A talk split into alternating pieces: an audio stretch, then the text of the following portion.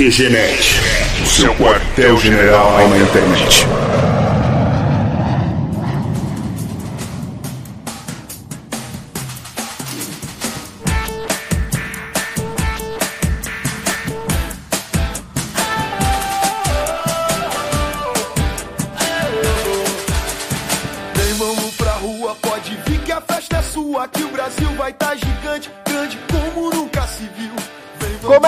Mais uma edição do QG Podcast do QGNet.com.br.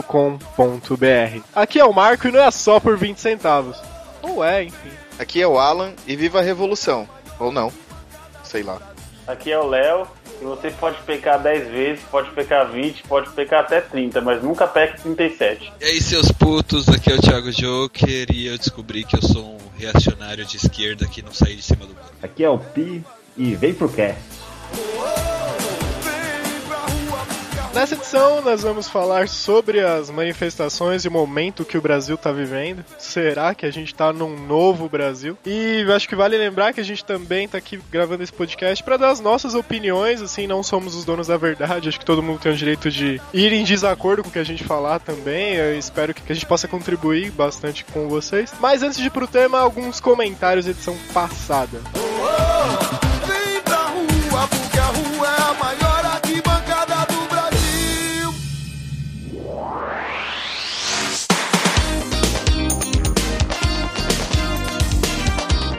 Podcast da edição passada foi sobre Yu Yu Hakusho, edição 52. A gente teve a participação do Cristiano Torreão, dublador do Riei, e pra quem ouviu até o final, que teve também uma participação da dubladora da Botan, a Miriam Fischer, que entrou como surpresa. Então, até deixar um abraço pra Miriam. Como a gente deixou isso de surpresa, a gente acabou não acreditando ela antes do podcast, tá? Então fica um abraço pra Miriam. E essa edição passada me surpreendeu, porque assim, a gente gravou um negócio meio no fanboísmo. Fala aí, Thiago. É, totalmente no fanboyismo. Não foi nem meio. E eu pensava que ninguém ia querer ouvir, o pessoal não ia curtir, ia ser um negócio mais nosso assim mesmo, mas a gente recebeu várias mensagens de apoio, eu recebi um monte de mensagem no Facebook de amigo que curtia na infância e o Hakusho, que era sentiu nostálgico que ouviu o podcast, e achei um retorno bem interessante. Acho que nostalgia agora é a alma do negócio. Eu eu fiquei surpreso, na verdade, que um cara, eu mal sabia, fiquei surpreso, que ele ouviu todos os nossos casts, ele ouve enquanto a gente tá gravando aqui. Um grande abraço pro Barack Obama.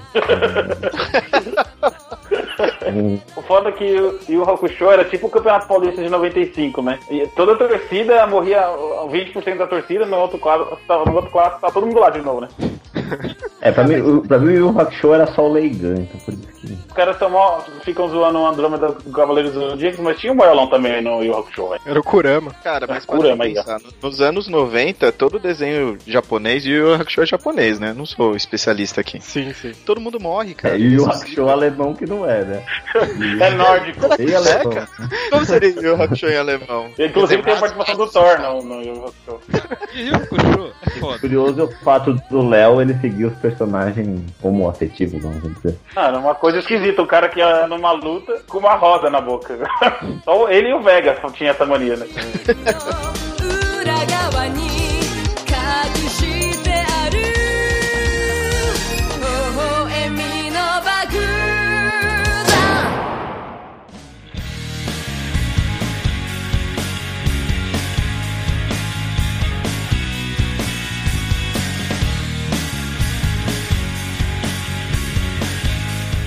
Manifestações no Brasil por todo o nosso país. Aí a galera realmente tá indo pra rua, né? Como diz o slogan e tudo mais. Tudo isso começou com a reivindicação do grupo Passe Livre, né? E foi uma reivindicação contra o aumento das passagens, não só em São Paulo, mas no Brasil inteiro. É isso? Confere? Sim. Não, na verdade, tudo isso começou com o nosso podcast Tá Tudo Errado número 2, que botou o pessoal na rua. é, e Com é isso aí. certeza.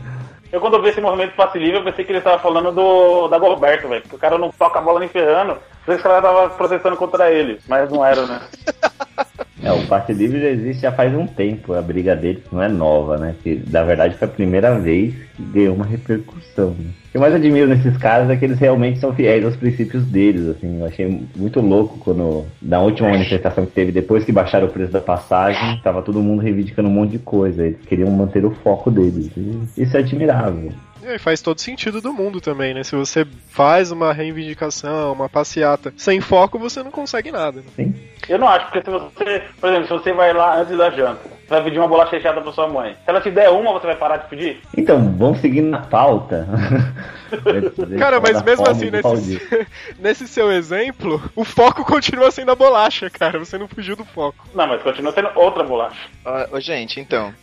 É, sobre o, o movimento passe livre, óbvio que, enfim, eu não, não conheço tão bem o movimento, mas ele é um movimento relativamente antigo, né? Ele começou, se não me engano, em 2005, num evento que acontece todo ano, que é chamado Fórum Social Mundial. É, se não me engano, esse evento acontece em, em uma parte do mundo, por vez, em um país específico, etc. Aconteceu em 2005, acho que foi aqui no Brasil, e foi quando surgiu, na verdade, o movimento passe livre. Se eu não me engano, foi em 2000, 2005, 2004, eu não lembro exatamente qual foi o ano, houve uma coisa muito parecida com o que aconteceu aqui em São Paulo, né? Houve, houveram manifestações e houve a reivindicação, inclusive, de baixar, se não me engano, foi exatamente 20 centavos também. O pessoal conseguiu também uma vitória na época para fazer essa diminuição da passagem. E daí, óbvio, né? Houveram certas movimentações e que agora, de novo, agora em 2013, houve um movimento muito parecido em relação ao que eles tentaram fazer, só que o alcance foi absurdamente maior. É óbvio, isso pode ser ter sido ocasionado pelo Facebook, etc. Tanto é que a maioria das pessoas nem sabem que, que o movimento passe livre já existia há algum tempo e que eles já tinham conseguido fazer exatamente a mesma coisa, né? Também houve protesto, também houve quebradeira, só que ninguém ficou sabendo, né? E o movimento passe livre, na verdade, eles reivindicam é, transporte público gratuito pra todo mundo, né? Não só uma redução do preço. É, exatamente. Deixa eu entender uma coisa. Teve um fórum mundial, os caras falaram de coisa pra ajudar o mundo. Aí deve ter aparecido o nego com a solução pra deixar a água do mar limpa ou de despoluir os rios. E aí chega o brasileiro lá, "Ah, vamos baixar a passagem. É isso que aconteceu? É quase mais ou menos por aí, né? Que Mas a ideia do, do, do Fórum Social Mundial é discutir questões, enfim, de sustentabilidade e, e também dos objetivos do milênio, se não me engano, que são 10 objetivos lá, que são, tipo, acabar com a pobreza, é, saúde pública universal, transporte livre também, e de qualidade, coisas desse tipo. Show. E daí, é, esse movimento que surgiu com o passe livre conseguiu, através de passeatas no Brasil inteiro, inclusive fora do Brasil, né? Nós tivemos passeatas é, apoiando a causa em Nova York, na Irlanda. E realmente nós conseguimos em todas as cidades, pelo que eu sei, do Brasil a redução da passagem, né? Nos 20 centavos, ou enfim, outras, outras diferenças em outras cidades e outros estados aí, Brasil afora. Foi um sucesso essa manifestação. Só tem uma coisa que eu não entendi. Os caras ficaram falando, não é por 20 centavos, não é por 20 centavos, não é por 20 centavos. Aí abaixo 20 centavos os caras param de fazer o bagulho. Então, Léo, mas na verdade o movimento passe livre era pelos 20 centavos, sim. O objetivo deles era só esse desde o começo. Aqui daí, as pessoas, eu acho que esse não é pelos 20 centavos, acabou sendo porque o pessoal que participava das manifestações acabou se sentindo menos pesado, sabe? Quando alguém falava, ah, você não pode pagar 20 centavos a mais, alguma coisa assim. E daí que acabou dando esse, esse chavão. Mas o movimento passe livre em nenhum momento disse que eles tinham qualquer objetivo que fosse diferente dos 20 centavos para essas manifestações especificamente, né? Então, no, dia 17, que foi o dia que a manifestação tomou as ruas no país inteiro, é que o movimento acabou sendo absorvido por todo mundo, daí ele mudou, né? E por mais que o objetivo era os 20, ou como o Thiago disse, os 40 centavos que de volta, foi absorvido pela galera. E aí começou todo mundo querer pedir tudo,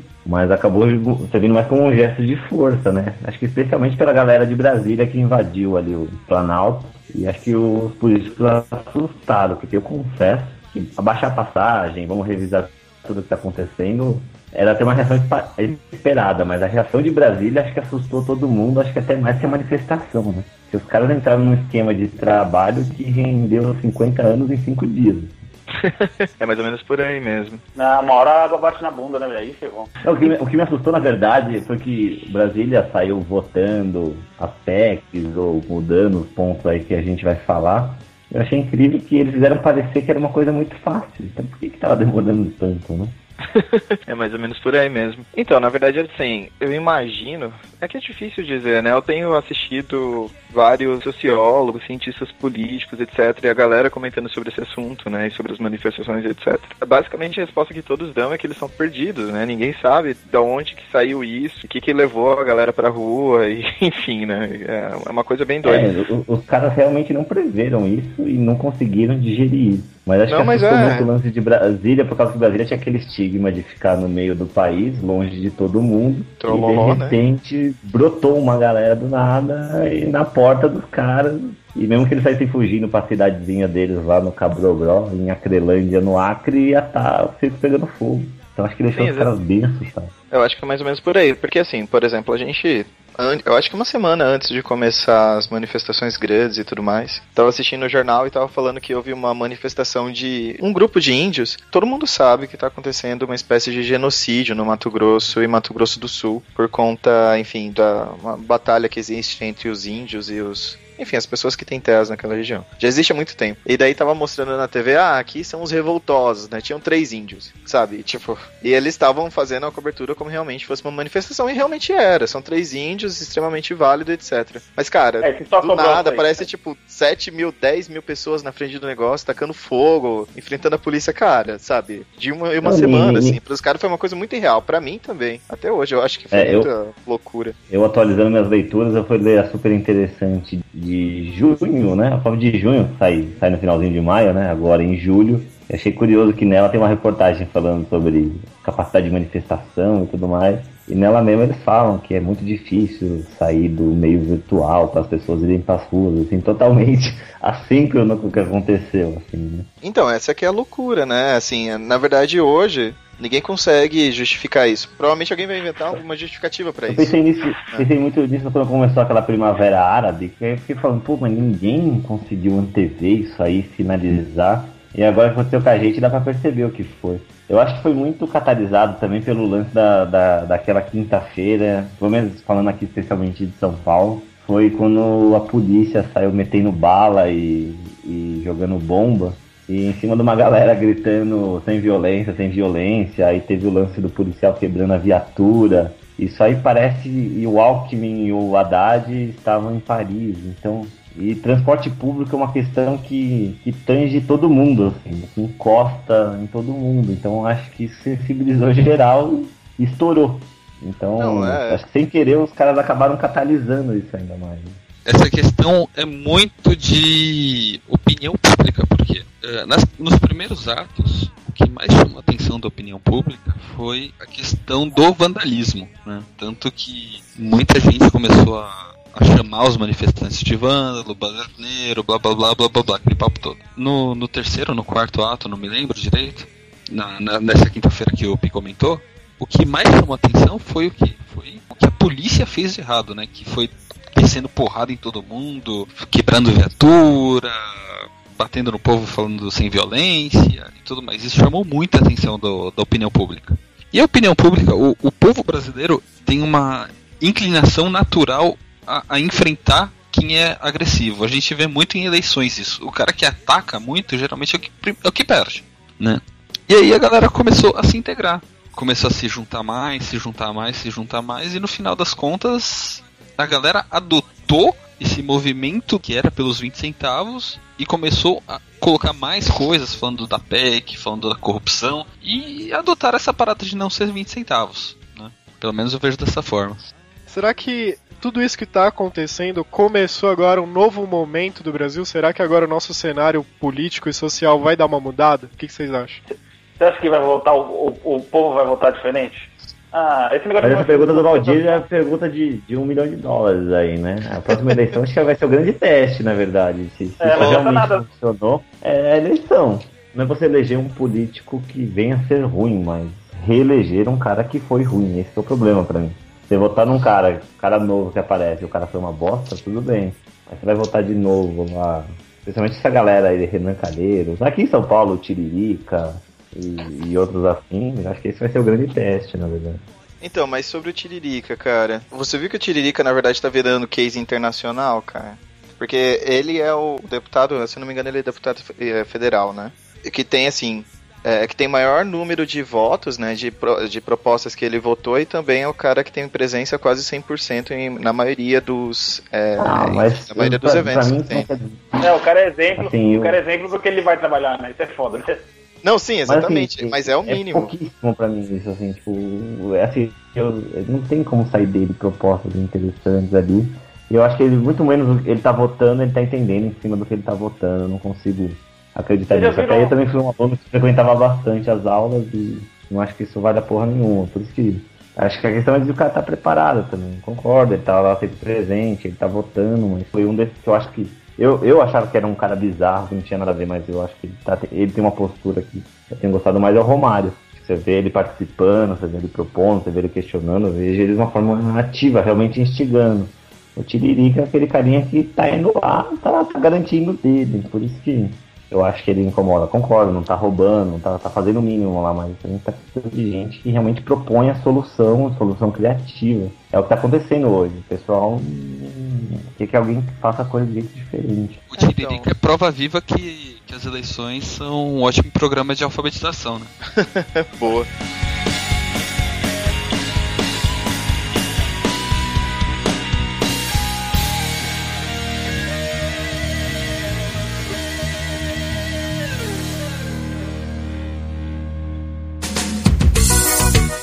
Música eu tava cantando ela na cidade grande aí, o soldado gostou tanto que levou pra cantar na cadeia. Florentino, o nome dela. Florentino. Então, cara, na verdade, assim, sobre o Tiririca, né? O que eu tenho, o que eu li, na verdade, as matérias saíram, acho que saiu no The Sun, se não me engano, enfim. Faz um tempo já que eu li uma matéria falando sobre ele, que na verdade refletia que ele era símbolo do que é um seria um governante bem intencionado, mas quando chega ao poder não consegue usar o maquinário, o sistema, e como, o, como a política funciona para conseguir fazer alguma coisa necessariamente boa, né? Existem várias pessoas que, enfim, tinham boas intenções, etc, mas estavam num partido que não era necessariamente tão forte e muitas vezes não conseguiam aprovar projetos dele porque, enfim, você precisa fazer uma série de jogos políticos, né? O que foi interessante, inclusive, do, do meu ponto de vista em relação ao que está acontecendo agora, é que as decisões que foram tomadas, assim, que foi meio de supetão, era exatamente o que as pessoas esperavam, mas que provavelmente, se não tivesse essa pressão popular, não teriam sido aprovadas, mesmo que o, o deputado, enfim, a pessoa tivesse uma boa intenção, o partido dela ia acabar vetando, falar, cara, não faz isso, né? Por exemplo, é o que aconteceu com o PV, né? O PV antes ele não era, por exemplo, da, da base aliada, etc, e agora ele começou meio que um namorinho com o PT. Então, por conta disso, muitas pessoas que eram boas dentro do PV acabaram saindo ou procurando outros partidos ou criando os próprios partidos, né? Que é o caso, por exemplo, da, da Marina Silva, que é o caso do Ricardo Young, que é o caso da Soninha. E por conta dessa movimentação política acabaram saindo de lá, né? Por exemplo, a Soninha foi a minha vereadora aqui em São Paulo, se eu não me engano, no, no mandato anterior dela, enfim, que faz uns, uns dois, um, dois mandatos, não lembro necessariamente. E ela foi considerada vereadora com a- uma das piores performances dentro do- da Câmara de Vereadores de São Paulo, né? E inclusive ela foi questionada sobre isso quando ela tentou ser prefeita e tudo mais. E ela falou que conseguiu aprovar um projeto, porque esse projeto não entrou com ela, entrou com um outro cara que era parceiro dela e achou que fazia sentido. E por conta disso acabou sendo aprovado. Mas a maioria das pessoas tinham resistência à pessoa e não necessariamente aos projetos, né? Então, esse jogo político, é que pela primeira vez, do meu ponto de vista, está conseguindo ser totalmente influenciado pelas próprias pessoas. Porque as pessoas vão pra rua e falam, não, cara, isso a gente quer que seja aprovado, aquilo que a gente quer, então eles meio que estão tomando ações populistas, né? Ou seja, eles estão aprovando coisas que têm essa visibilidade grande pra, teoricamente, deixar o pessoal mais tranquilo. Não, eu ia falar que eu tinha visto um site uma vez que o cara vendia projeto político. Tipo, você comprasse um pacote de 10 projetos, o cara vendia por mil reais, tá ligado? Ele falou que se colocasse todos os deputados na frente dele lá, 90% já tinha comprado. Sem, colocava os negócios sem ler, pegava e comprava, achava o nome bonito e já era. Tipo o TCC, né? É, tipo o TCC. Não, mas é, é que, é que é uma coisa que surgiu do nada, por exemplo, essa reforma política, né? É, cara, que, assim, não era. Ninguém tava pedindo isso, né? Se você olhar as manifestações, eu, Marco, por exemplo, a gente foi em uma contra a PEC 37, e ninguém tava falando de reforma política, e do nada, assim, ah, reforma política. Pô, mas. Ok, mas beleza. É uma coisa que faz sentido do meu ponto de vista, talvez não do jeito que tá sendo tratado agora. Mas é, por exemplo, várias bizarrices que existem no Congresso, que é uma das coisas que eu acho muito bizarra, por exemplo, a bancada ruralista. Tipo, como que você pode dizer que existem congressistas específicos que votam é, de acordo com os interesses de gente que tem uma quantidade X de terras? Cara, isso é absurdo. E todo mundo sabe que esses, isso. Sim, então. E esses caras, a campanha deles foi financiada com grana de, de cara que tem fazenda. Então é óbvio que eles vão defender os, os interesses, inclusive em relação a essa toda essa movimentação que está acontecendo lá com os índios no, no Mato Grosso do Sul, Goiás, etc., essas regiões que tem mais gado, que está sendo totalmente abafado, tanto pela mídia quanto pelo próprio Congresso, etc., né? Então é, cara, isso eu acho que é uma das bizarrices que tem que acabar no país. Bom, e por falar em bizarrice também, durante essas manifestações que aconteceram, a gente viu uma cacetada de reivindicações, algumas que faziam bastante sentido e outras que eram até um tanto quanto bizarras, apesar de bem intencionadas, como é o caso da reivindicação contra a corrupção, né? Porque assim, abaixa a corrupção, mas existe alguém a favor da corrupção? Cara, isso, isso me dá vontade de ter uma terceira bola, cara. Mas, Ô, Marcos, cara, mas você tá errado, porque corrupção é aquele bichinho que tem no barco, o cara pega um grande e frita já era, existe sim, velho. Não, não entendi a piada, calma aí, explica lá. Você nunca viu os caras pescando corrupto na praia? Você nunca foi pra praia Ah, litoral norte? não, tá bom, vai. A, a manifestação se resume no que eu vi na faculdade. Então lá na faculdade passou uns caras gritando contra o capitalismo com as bandeiras do, do PSTU, gravando tudo com seu iPhone 5. Cara, uma coisa que eu achei sensacional que o Lobão falou, enfim, ele tava lá no festival, enfim, de artes de algum lugar. E daí ele falou, cara, a gente tá à beira da maior micareta de todos os tempos, ou tipo de uma revolução absurda. A gente não sabe exatamente o que, que vai acontecer. Eu acho importante usar o humor no meio das manifestações. Aí eu acho que entra até no mérito do que é o engraçado ou não. Aquela galera que fez o cartaz do Inverno está chegando, que tá parodiando o Game of Thrones, mas tá meio que contextualizado, vamos assim dizer. Eu, na minha visão, assim, acho que é importante usar o humor, mas desde que ele faça. Até porque chegou no inverno mesmo, de verdade, né? Não, assim, se Cara, você tá usando alguma coisa vocês- nerd, alguma coisa de, de seriado, porque até a máscara do V de Vingança não deixa de ser também, né? Alguma coisa do tipo. Você tá botando aquela máscara por quê? Né? O- Apesar do cara pregar o anarquismo total, né? Pelo que eu entendi, é mais ou menos por aí. Mas se você fazer igual o cartaz lá, criança também é do povo, abaixem o preço do Kinder Ovo, é meio, meio, meio idiota, né? Cara, eu contextualizar de uma forma desse. legal. Realmente, se ele passa querer mandar uma mensagem, tudo bem. Tem até aquele blog lá que eu achei interessante, que é o Volta a Dormir Brasil, que os caras compilaram uma série de cartazes. Tem até alguns que são engraçados, lá que os caras querem combater a homofobia com homofobia e querem a volta da ditadura, assim, viram um vale tudo, mas eu acho que é interessante porque faz a gente pensar sobre as coisas, né? Cara, tem um blog do Testosterona fez uma campanha que, que era assim, era eles incentivavam o pessoal a escrever certos cartazes, né? Então a galera escreveu tipo menos violência, mais ruivas, né? Coisas desse tipo. Que eu, eu particularmente sou a favor disso. Também não tenho mais o que fazer. Só pra garantir esse refrão, eu vou enfiar um palavrão. Cara, assim, eu só fico pensando, se eu fosse um governante, se eu fosse um representante do governo, coisa do tipo, eu ia usar isso pra desmoralizar o movimento, cara. Ia falar, olha, tudo bem, quero ouvir vocês, eu quero atender o que vocês estão pedindo, eu quero ouvir a rua, mas. E aí? O que, que vocês estão pedindo? Olha isso aqui, sabe? Tipo, meu, é, é que nem, é que nem quando a gente fala do Tiririca pra falar do, do deputados, sei lá, de vereador Chiquinho da farmácia pra falar de algum vereador da sua cidade. Você pode usar ele pra desestabilizar todo, to- toda a casa que ele faz parte. Isso, isso é complicado. O, o pessoal precisa pelo menos ter um foco, né? Saber o que tá pedindo. Ah, quero hospital padrão FIFA. Caralho, quem não quer, velho? Quem não quer, sabe? Aliás, eu, eu fico pensando, pros governantes deve ser um sonho ter um- uns hospitais fodas pro povo e falar, fui eu quem plantei essa porra. Porque a vida política de um cara que faz isso tá feita. Vocês não concordam? É, o Maluf tá se garantindo na, na ferrovia transamazônica que ele fez há 2.500 anos atrás até hoje, né? É tem desde os caras que roubam, né? Tem os caras que só roubam, os roubam mais fazem, que é o Fala Maluco. Sim, mas assim, o, o cara que faz isso tá realizado. A grande questão é por que, que ele não faz, né?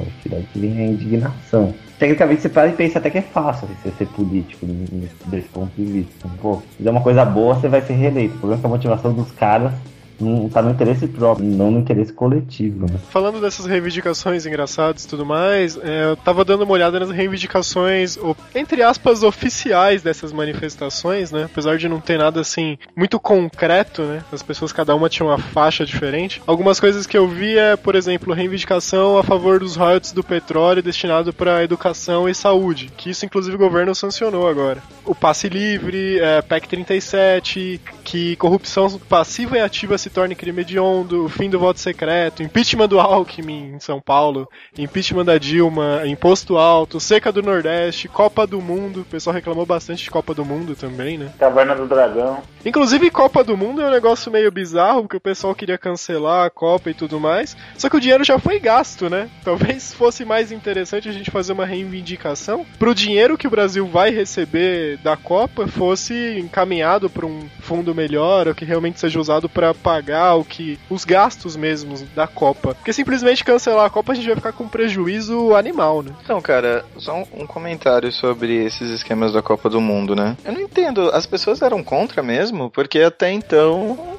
até essas manifestações, na verdade, pra mim, até, sei lá, um mês atrás, as pessoas não eram contra o Brasil ter vencido, enfim, entre a, a concorrência pra fazer a Copa do Mundo aqui. Cara, e nem as quando, Olimpíadas, Então, até onde eu sei. quando o Brasil ganhou a concorrência foi mó festa, isso foi transmitido na TV ao vivo e tudo mais. Então, mas é que a esperança do pessoal é que com a Copa do Mundo viesse várias coisas, né? Transporte, aeroporto, várias coisas melhores, né? E com o tempo os caras estão vendo que não, não vai acontecer nada disso. Vai ser na, na, na barriga mesmo e foda-se. É, Não o, tem o que eu lugar acho mais dói nessa velho. história, dói nessa história toda é quando o Joseph Blatter da FIFA falou que a FIFA não pediu pra fazer a Copa no Brasil. Então, por mais filha da puta que ela seja, ela tem menos culpa. Assim, vamos, vamos fazer só um exercício de, de imaginação aqui. Vamos imaginar que, beleza, a FIFA ouça os caras, inclusive a, a Inglaterra tava por baixo dos panos se oferecendo pra FIFA pra sediar a Copa do Mundo ano que vem, né? Querendo furar o zóio na cara dura. Isso? Não, é, Aham. trollou total, eu ouvi isso também. Eles falaram que estão preparados, né, Thiago? Sim, sim, eles estavam preparados, estavam falando, ó, seguinte, se os caras não derem conta, ó, tem nós aqui, ó. Aí a gente imagina. Vamos, vamos, supor que a FIFA chega, manda, manda o Brasil pro caralho, fala, olha, não, vou, não vamos mais fazer Copa aí, vamos fazer na Inglaterra. E aí? Quem ganha com isso? O campeonato brasiliense vai ter um estádio foda pra jogar com Piniquins contra Goiaba. Não, mas. uh, Isso que eu acho foda. sério. Foda o lugar onde os caras escolheram pra fazer esse negócio. Colocar um estádio foda no lugar onde os caras vão jogar com coco lá, em vez de com a bola oficial. velho. Sim, mas im- imaginando o, o que, que seja cancelado isso aí. Cara, a fama que o Brasil vai ter de país não confiável pra se investir em qualquer tipo de evento ia causar, eu acho que ia causar um prejuízo razoável, assim, em termos de, cara, o Brasil já não é o país mais, não é a primeira opção pra um evento internacional, né? E se acontece um negócio desse, aliás, eu acho que com o que aconteceu durante a Copa das Confederações já queimou bastante o filme. Não tô dizendo que seja errado, tá? Só exercício de imaginação, galera. Não, não venham me chamar de reacionário, caralho. Reacionário, Reacionário. caralho. alienado, Então, vão falar que eu leio Veja, vai ser foda, velho. Ah, leitor tô de até vendo, Veja, sabe? Paulo Coelho. Eu vou Eu assinar Globo essa merda. pagou pra você fazer isso aí, velho. É, então, eu, eu vou assinar Veja agora. Enfim, mas, cara, aí que tá. Todo o dinheiro que já era pra ter sido roubado já foi roubado. Tudo, tudo que eles podiam encher o bolso já encheram. Tudo que eles podiam de construir de errado já construíram errado. Aí chega na véspera e fala: Não, vamos cancelar essa porra porque a gente tem que mostrar que o povo tem voz. A gente não quer esse, isso aqui porque a gente não quer ser mais o país do futebol, né? Porque do nada ninguém mais quer ser o país do futebol, né? Porque até ano passado todo mundo se orgulhava disso. Eu tô pouco me fudendo pra futebol, mas cara, às vezes eu tento pensar no, no que dá na cabeça das pessoas pra saírem pedindo esse tipo de coisa. É, que nem. Tava tendo uns protestos lá na Copa das Confederações, contra a corrupção, contra a Copa do Mundo e não sei o que. Daí pegaram um vídeo lá do Tico Santa Cruz, né? Do CPM 22. Enfim. Nossa, velho. Como Você é uma burro, deve- mano. É do velho? surto. É do Barão Nossa. Vermelho esse cara aí, velho. Faz esse Era pra inicial, cara. Legião Urbana, Legião Urbana. O Tico Santa Cruz da Legião Urbana. É dos, é dos Ah, Ramones. você não sabe mesmo, cara. Não, não, velho. Detonautas, velho. Dos dez- O Marcos tá escutando samba agora, velho. Do- Enfim. Todas as, vezes, todas as vezes que eu entrei no carro dele, foi escutando samba, velho. É, enfim. Daí ele tava lá na porta do estádio reivindicando e tal, com a camisa da seleção brasileira oficial, cara. Então, assim, tipo, e aí, né? É porque ele tem dinheiro, ele tá reivindicando porque não tem. É, eu gostei de um comentário agora, de um cara desse, assim, tipo, nada como o Brasil e Itália para protestar.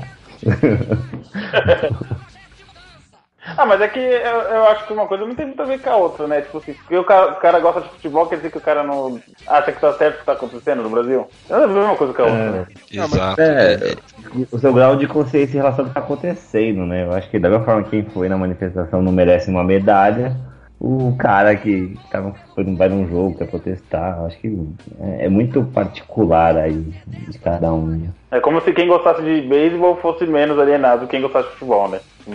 Cara, daí eu tava olhando um link, que eu até vou deixar depois pros ouvintes darem uma olhada lá no site, tá no post, as reivindicações que o pessoal levou e tal, e começaram a perguntar, né, numa, numa das passeatas, lá, pra que que você tá aqui e tal? Sei lá, uma passeata contra o aumento da passagem de ônibus. E daí o pessoal chegava, ah, eu tô aqui contra esse governo ditatorial, porque é um governo que reage com bala, manifestação é ditatorial. Ah, esse é tosco, velho. Desculpa, eu acho muito tosco. Tipo, impeachment do Alckmin, do Haddad, pô, a gente tem um sistema democrático, cara quer queira, quer não, o cara foi eleito. Eu É, acho que ainda não inventaram nada gente- melhor do que o voto da maioria, sabe? Então acho que você quer acabar com tudo e o que, que você vai pôr no lugar de melhor? É você que tá aí querendo tomando bala, sei lá, seja o que for. É complicado, você quer, você quer tirar sem querer propor algo de melhor. Que aí começa a parte difícil de tudo, que é você pensar, entender o que você tá propondo. Né? Teve uma frase interessante que eu ouvi até nessa passeada que eu fui com o Alan na Paulista. E daí eu tava descendo lá na Consolação, passei por um grupo de amigos assim, que tava fumando na rua. E daí, tipo, o cara jogou o cigarro no chão e falou assim: É, eu protesto contra a corrupção, mas eu jogo bituca no chão. tipo, você tá ali se reivindicando contra a corrupção, né? Olha aí. Contra, sei lá, o que tem de errado no país e você não tem a consciência suficiente de zelar pela limpeza da rua que você tá. É um negócio meio básico, tá ligado? É, Quer mais educação, mas vai matar a aula depois. Fala que o professor não é valorizado e taca a cadeira no professor no salão de aula. Nossa. Ia ser muito louco, né, cara? Recado pra você, meu amigo, minha amiga, que reclama de corrupção enquanto fura a fila. Eu, eu já vi isso acontecer. Furaram fila na minha frente e começaram a falar mal do governo. Então, você que faz isso, ou esse exemplo que o Marco comentou de jogar bituca no chão, tudo mais, ou de tacar a cadeira no, no professor, que é o caso um pouco mais grave, eu tenho um nome pra você. É babaca. E sabe o que Você você que tem? é brasileiro, velho. Você tem mais é que se fuder. Pronto. Thiago, você fala isso porque você é alienado, Thiago. Nossa, seu reacionário. Não, reacionário era 10 minutos atrás, agora eu É sou bem reacionário com o mercado do Thiago. Cara, e que fique Cara, claro não, assim- não, outra palavra que tem que ser proibida, truculenta, cara. Antes ninguém não falava truculenta, agora todo mundo fica po- postando Ah, não, polícia truculenta, mais- não sei o que é tru... O que mais me Ah, cara. irritou foi o lance do pequeno grupo de vândalos. Acho que isso foi o que mais me irritou, sabe? Pra mim, o cara, que vai lá pra isso quebrar. é Tudo, cara. Fala, não, Não, a porque Globo, não, falavam, a Globo não, não parava de falar isso. É um pequeno pequeno, grupo de blá blá. É, tipo, eles ficaram com medo do movimento, sabe? Tipo, porque É, a pessoa né? tava lá xingando os funcionários. É, então, Tem que ter medo. Mas eu achei engraçado isso, porque pra mim, na minha definição, se o cara tá lá pra quebrar o patrimônio público, tá, pra destruir, tá, pra fazer, é vândalo, não precisa falar um pequeno grupo de. Que, mas era, tanto, tanto, tanto esse negócio de pequeno grupo que ficava puto, assim. Ficou forçado, né? É, eles forçado, assim, olha, gente, somos amigos, somos amigos, é um pequeno grupo, não é você que foi lá, protestou e está assistindo o jornal agora, ver se você apareceu. Tá?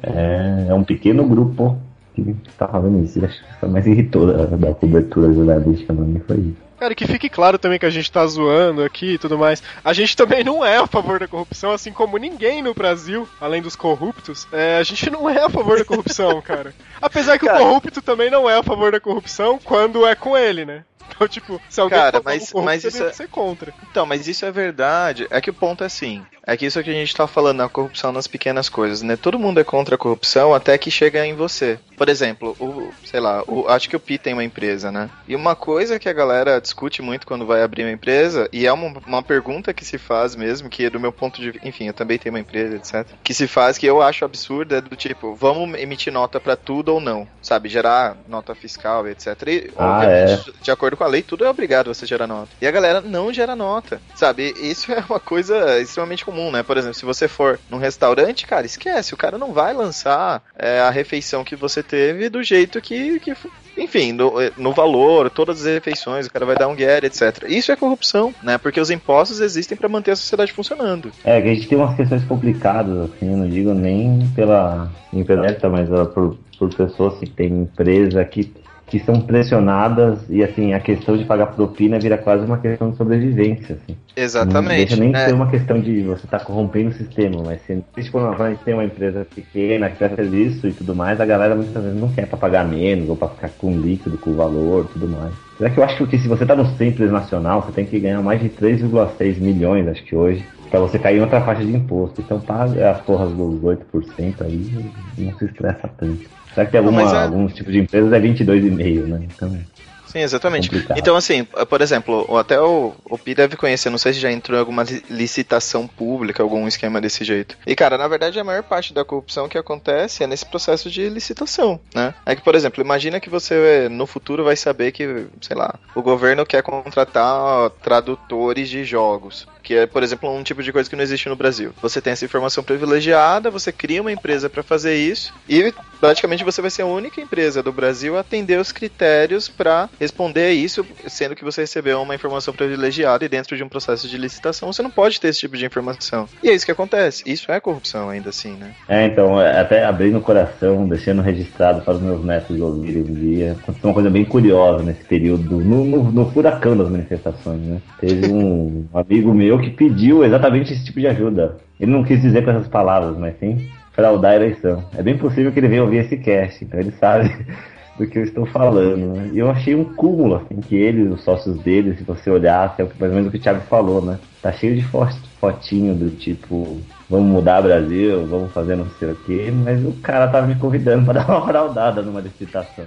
Ah, mas é-. Um Então, exatamente isso. Existem essas pequenas corrupções em todo o processo, né? E a corrupção que É, existe não, né? Enfim, tem aquela coisa pequena até de você baixar um filme pirata, você deixar de pagar É, não, imposto não, de não, sei o que, comprar no Deal Extreme porque você vai pagar mais barato e você não quer pagar imposto e tomara que não peguem na hora de fazer alfândega, etc. É a corrupção, cara. Entendeu? Sempre É, é. É, a partir do Não momento vou que dar uma você... de santo aqui, não. No- é, falar uma coisa, por isso que eu acho que um, um saldo da manifestação positiva é exatamente esse, cara. De refletir um pouco das suas atitudes. Eu, eu compro no Dio Extreme. Eu já usei carteirinha de estudante sem ser estudante. Já foi me negado o benefício de estudante quando eu era estudante, também, que, que deixe bem claro. Mas eu acho que assim, todo mundo, não é- a gente não é feito de ser santinho, mas assim, você refletir um pouco das consequências das suas atitudes. De, baixar o software, ou comprar o software, ou o jogo original, ou o jogo pirata. Cada um se revirar vai achar um pouco de, de falha na coisa, mas óbvio que eu acho que as coisas têm que ser bem contextualizadas também, pra gente entender o que tá acontecendo. né? A gente sabe que tem, a gente vive num país de muita sacanagem também com a gente. Não, sim, com certeza. Então eu acho que assim, é, é preciso nesse momento, né, inclusive, enfim, de grande reflexão nacional, etc., a galera começar a pensar exatamente nisso, sabe? Refletir sobre as atitudes próprias, refletir se realmente, se ela não é corrupta em relação a algum ponto, né? Se ela vai deixar de fazer isso para pagar menos imposto, vai fazer um- algum processo, mesmo sabendo que tá errado, para benefício próprio ou benefício da empresa. Corrupção é isso, né? Óbvio, ah, se a gente tá fazendo em um nível nacional, etc., cara, é, é muito pior, né? Não tem jeito. Primeiro, quero pedir serenidade. Porque nós temos, se Deus quiser. Nós estamos no caminho certo, se Deus quiser. Ninguém pode tirar a gente do rumo, se Deus quiser. Determinação vai pra rua, se Deus quiser. Se buscar é o último voto, se Deus quiser. Para segurar que nós Corrupção, o pessoal tava falando transformar isso em crime hediondo. Até uma conversa que tava tendo com o Pi esses dias. Na verdade, se você tá ali no poder e se você roubou dinheiro público, você tá roubando de 200 milhões de pessoas. Por isso é crime hediondo, né? Então, cara, é, essa é a grande merda. Porque corrupção, se a gente pegar o sentido estrito da palavra, é subverter. Então, assim, se você tá corrompendo alguma coisa, eu usando qualquer tipo de piada de, de duplo sentido, eu posso estar corrompendo alguém. Então, eu vou ser acusado de crime de onda. É muito subjetivo isso. Safadinho. Ai, ai, eu adoro. Então, É, eu vi, eu vi umas coisas mais ou menos por esse caminho, assim, de falando com a, advogado, de que é um pouco de cagada esse lance do. é Mais ou menos pelo, pelo que o Thiago falou, da corrupção ser hedionda, quando na verdade o real problema é você não punir pela corrupção, não falo da corrupção ser crime hediondo, porque se, é crime- se transformar em crime hediondo e continuar as pessoas não sendo punidas, vai dar a mesma. Então a questão tá na falha da punição. né? E, e eu acho assim, eu sou a favor de transformar em crime de ondo, assim, sendo bem especificado crimes de desvio de verba pública. Porque querendo ou não, você tá tirando da saúde, um monte de gente tá morrendo por isso indiretamente. E você tem noção do que você tá fazendo, você sabe o que vai acontecer se você fizer. Então, beleza, isso Ok, agora falar, a corrupção é crime de ondo. Velho, uma boa, cara.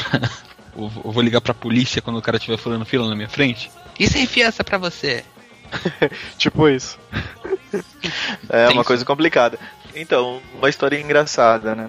Até pra gente. É que esse assunto, na verdade, é muito complexo, né? Eu acho que tudo que a gente tá tratando hoje é complexo pra cacete. Mas enfim, teve um amigo meu que desenvolveu um software, e era um software que, enfim, gerenciava ambulâncias, né? E abria chamado e tal. Então você ligava, ele gerava um chamado numa prefeitura específica, se eu não me engano, do ABC aqui de São Paulo. E o software dele tinha um bug. E num desses chamados, que enfim, o senhor tava tendo um ataque cardíaco, é, quebrou o software. Então, por conta desse, desse bug, enfim, não houve um commit no banco de dados, etc. E o chamado nunca chegou. E esse cara acabou morrendo. E esse meu amigo, ele foi acusado é, de homicídio, não? Se eu não me engano, não sei se foi doloso ou culposo, o Pi deve manjar mais do que eu disse. Sofreu um processo, ele, os gerentes, os diretores, etc. E muitas vezes, talvez algo nesse sentido deveria acontecer também. Nesses casos que o Thiago citou, né? Você não falou que ia contar uma história engraçada? Tô esperando. Não, um cara morreu. Ah, de- não era engraçado, é só uma história. Eu, eu- eu imagino o É maluco o te cara- contando essa é história e você rindo na cara dele. É porque, é porque o cara ouviu uma piada muito boa e morreu de rir. Nossa senhora. E não foi essa piada,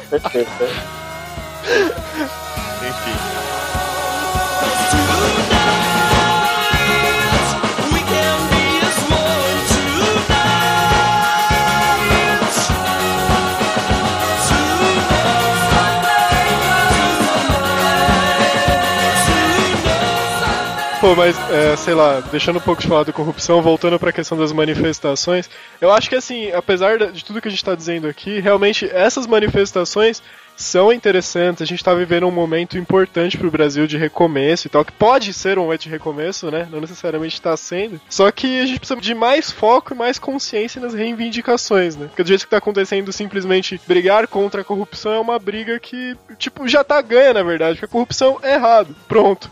Agora você tem que brigar por, sei lá, uma punição mais severa para crimes de corrupção ou determinado caso de corrupção que todo mundo sabe, uma investigação melhor, enfim. Um pouco mais de foco, né, nas manifestações. This is it. E digo mais, cara, eh, o que vai definir mesmo se a nossa cultura, se o nosso país vai mudar, é ano que vem, nas eleições. Por exemplo, essa semana, semana passada, os senadores já estavam saidinhos de novo, né? Já estavam aprovando lei que não devia aprovar, aí depois teve porrada da opinião pública, eles engavetaram, que é a parada dos suplentes e tal. É, a questão é essa, você tem que dar porrada na hora certa pra esses caras não chegarem ao poder. Não é ficar batendo todo santo dia, todo santo dia pros caras trabalharem. Se meu chefe ficar pedindo para todo dia pra eu trabalhar, ele vai me demitir, cara.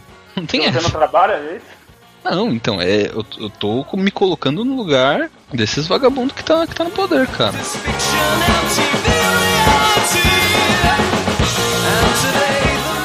Mudando então de assunto, um- uma coisa que a gente tem ouvido falar bastante nos últimos tempos também é essa questão das PECs, né? E o que seria uma PEC? Alguém fala pro tio? É um projeto de emenda constitucional. Como se a Olha nossa só. Constituição não tivesse cheia de emendas já. Pois é, então basicamente uma PEC é um texto que, se aprovado, vai ser adicionado ou alterado, ou enfim, é uma mudança que vai ser feita na Constituição, que é de 88, hein? Talvez estivesse na hora de fazer uma Constituição toda nova. Mas enfim, isso é assunto para outro podcast. Ah, então, é, mas o. Um comentário, né, em termos de idade, a Constituição americana é de 1787. ela só tem uns 200 anos a mais que a nossa. Só, só você ver como, quão bem ela foi escrita, né? 1700 não devia ter nem papel aqui ainda. É, e ela só tem acho que cinco emendas nesses anos todos. Ah, se for usado como comparação, é que assim, a Constituição americana é muito diferente da, da Constituição brasileira, né? Porque lá eles garantem o quê? Ah, o cidadão é livre, pronto, né? Tipo, coisas bem, bem, bem óbvias assim para todo mundo e as leis mais específicas são atribuídas aos estados, né? Aqui tem um Você falou monte de lei atribuída à Constituição, cara. Você tomar cuidado com o que você ia falar aí, porque pode ter alguém escutando. Viu, viu, Obama, eu te amo. I love you. I love you, Obama. I love you, Obama. I, I love you, little Obama. Então, mas, por exemplo, uma, uma coisa que me deixa puta na Constituição, por exemplo, é que diz que, que todas as pessoas têm o direito de ter um local pra viver. Mas, se todas as pessoas têm direito de local pra viver, por que ela tem que pagar IPTU? Ah, pegadinha no malandro. Entende? são uns negócios assim muito bizarros assim que bate na cara da Constituição de frente assim que meu mudando ou não, eu acho que precisa mudar muito a cultura do país pra então ser mudada a Constituição ou a lei, cara. Porque tem lei que simplesmente não pega. É, na nossa Constituição, o primeiro parágrafo tá lá sobre a proteção de Deus e Deus tá meio sumido nessa história toda aí. Tá isso na né? Constituição. Ele- só, só ele tá nos protegendo, já é um grande problema, já é uma grande questão, um tema para outro podcast. Tudo bem. A Constituição tem uma blasfêmia, então.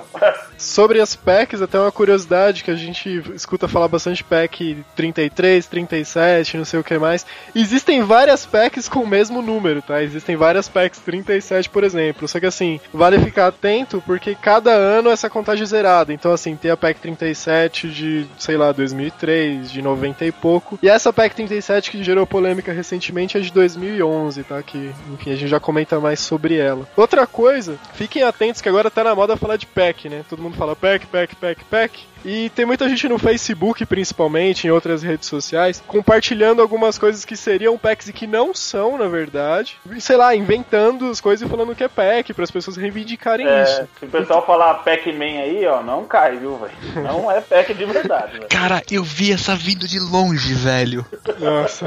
Mas então, eu tô deixando no post também, que é genet.com.br, tem um link direto pra Câmara dos Deputados, em que você pode pesquisar as PECs. É só entrar lá nessa pesquisa, direto no link, digita o número da PEC que você quer saber, que tem lá uma descrição, o número dela, o ano que saiu, quem é o relator e o status também, se já foi aprovada, se caiu ou não. Então vale a pena dar uma olhada nesse link, até deixar guardado aí pra referências futuras. De PEC que a gente ouviu recentemente bastante sobre a PEC 33, né? Que tira um pouco do poder do Supremo Tribunal Federal e aumenta o poder do Legislativo. O PEC 280, que também tem falado que é uma coisa boa pra gente, que reduz o número de deputados da Câmara de 512 que a gente tem hoje, vai pra 250. E assim, imagina a economia pros cofres públicos, né? Essa PEC, é interessante ficar de olho. PEC 280 de 2008. Tem também a PEC 222, que eu achei inclusive nesse site da Câmara, de 2012, que ela altera a idade mínima pra ser senador no Brasil, de 35 anos pra 25 anos.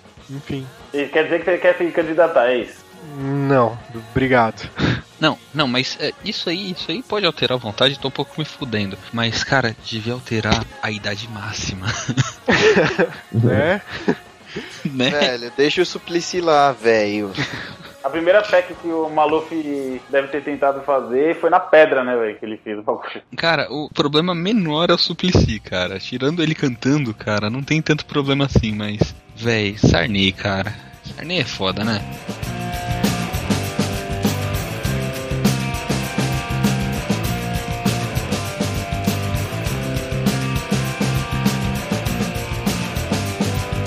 Vamos celebrar a estupidez humana, a estupidez de todas as nações. O meu país e sua coxa de assassinos, covardes, estupradores e ladrões.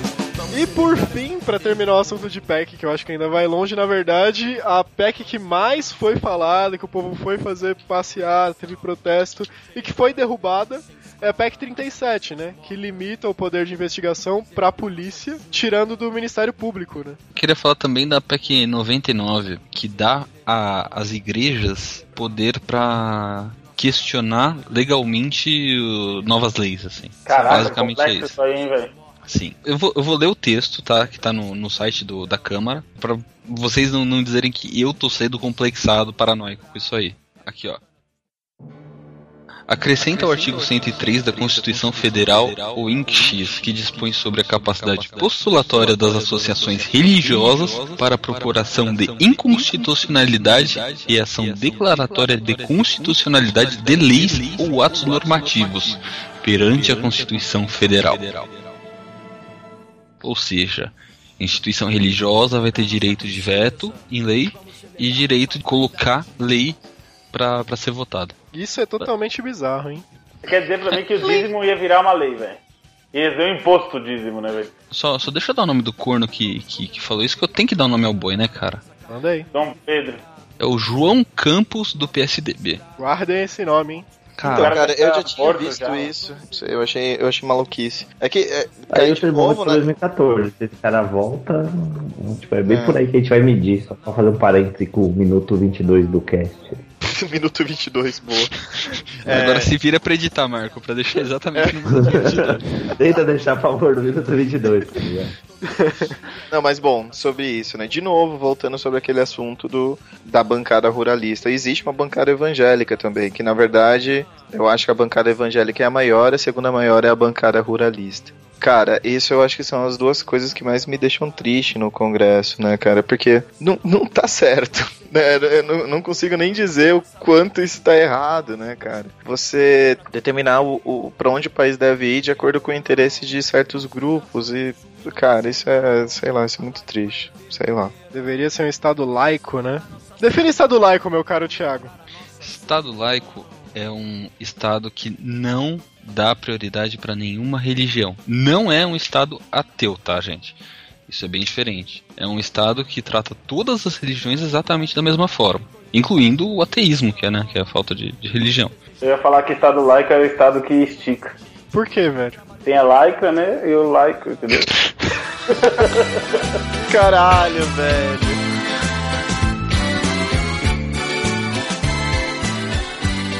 Cara, o Léo está on fire hoje, cara.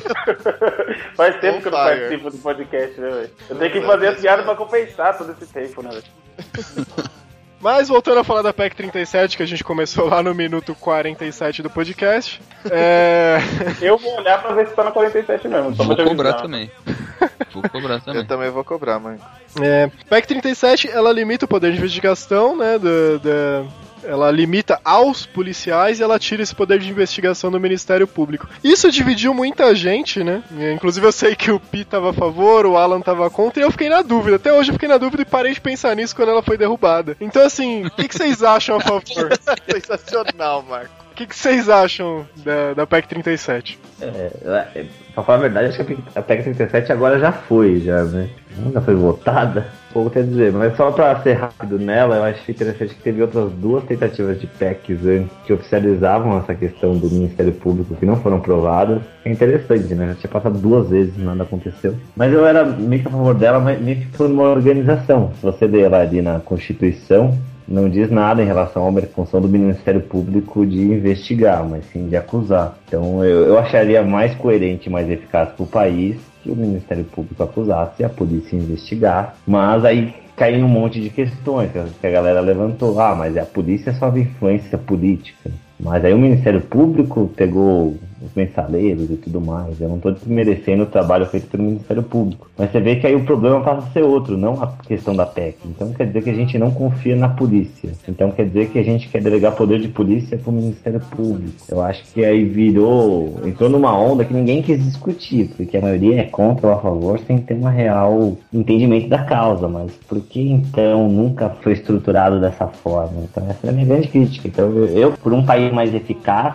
cada um fazendo sua parte, com as instituições sérias, eu acho que deveria ser assim. Eu li, eu li muito material de jurista, de gente comentando, e pra mim fazia, fez muito sentido. Não tenho nenhum diploma de advogado, mas pra mim fazia mais sentido. Mas óbvio que assim, o Ministério Público faz um bom trabalho. Mas se você olha alguns aspectos, assim, eles têm acho que 4 milhões ali de processos para administrar e eles, eles selecionam alguns para acusar e dar sequência. Então, a gente sempre tem uma tendência a criar uma áurea de desconfiança em relação a cada uma dessas instituições. aí. Mas eu acho que a PEC talvez nem fosse necessária, era um acordo entre polícia e Ministério Público que seria mais razoável. Mas acho que agora já passou também, acho que vamos para outra pauta, entendeu?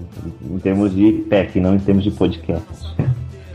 Bom, então, sobre a PEC 37, né? Enfim, eu não tinha um contato tão grande quanto eu tinha com o Ministério Público. Na verdade, tô, tô desenvolvendo um trabalho totalmente fora do que necessariamente o Ministério Público tá fazendo, mas eu trabalho agora com os sistemas do. do- enfim, tô ajudando o Ministério Público a melhorar os sistemas deles, né? Ah, enfim, eles têm investido bastante nisso, inclusive uma série de, de coisas interessantes que dá pra comentar, né, em relação a isso. Ah, em relação à PEC 37, né? Realmente muita gente foi não necessariamente a favor, né? Inclusive uma coisa errada que a, é, que algumas pessoas falaram, né, foi que, por exemplo, a OAB era a favor da PEC 37. Isso não é verdade. Se você entrar no site da OAB e procurar o parecer deles sobre a PEC 37, na verdade eles acham que ela é necessária para de de determinado ponto de vista da Constituição, que é exatamente isso que o Pi falou, mas eles adicionaram certos pontos que seriam importantes para não fazer com que o Ministério Público perdesse necessariamente esse poder de investigação, né? Porque qual é o problema disso, né? O, e qual foi a, a visão que a OAB tem em relação ao Ministério Público? Por exemplo, se o Ministério Público, sei lá, o Marco fala, enfim, faz alguma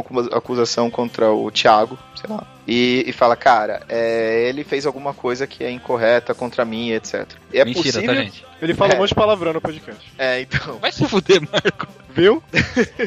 Porra. Então, daí seria possível que o Thiago fosse preso por conta disso, pra então ele responder sobre as acusações que ele estava sofrendo. Óbvio, isso ele ia ficar com, teoricamente, com uma ficha manchada e aparecer também na ficha policial, enfim, né? Não necessariamente policial, mas sabe, aquelas fichas que pedem de antecedentes, etc, ia aparecer. Mesmo falando que você foi acusado por um crime que não, não participou. Isso impede uma série de cargos, inclusive, por exemplo, se você fosse entrar pelo ficha limpa, enfim, pela lei que foi aprovada inicialmente, que agora teve uma série de modificações no ficha limpa, você não poderia concorrer a cargos públicos. Tá? Então isso poderia ser, por exemplo, uma ferramenta que permitisse que o Ministério Público fizesse coisas ruins, desde que, por exemplo, tivesse um promotor que fosse manipulado por determinada situação, pudesse gerar isso. Né? Então o que, que a OAB quis dizer? Que esse tipo de poder não deveria ser utilizado pelo Ministério Público. Né? E também, óbvio, o Ministério Público tem uma capacidade específica que é necessariamente de demonstrar que existem certos problemas e aí sim a polícia faria uma investigação e aí sim a pessoa poderia ser presa. A partir desse momento dela ser acusada, etc.,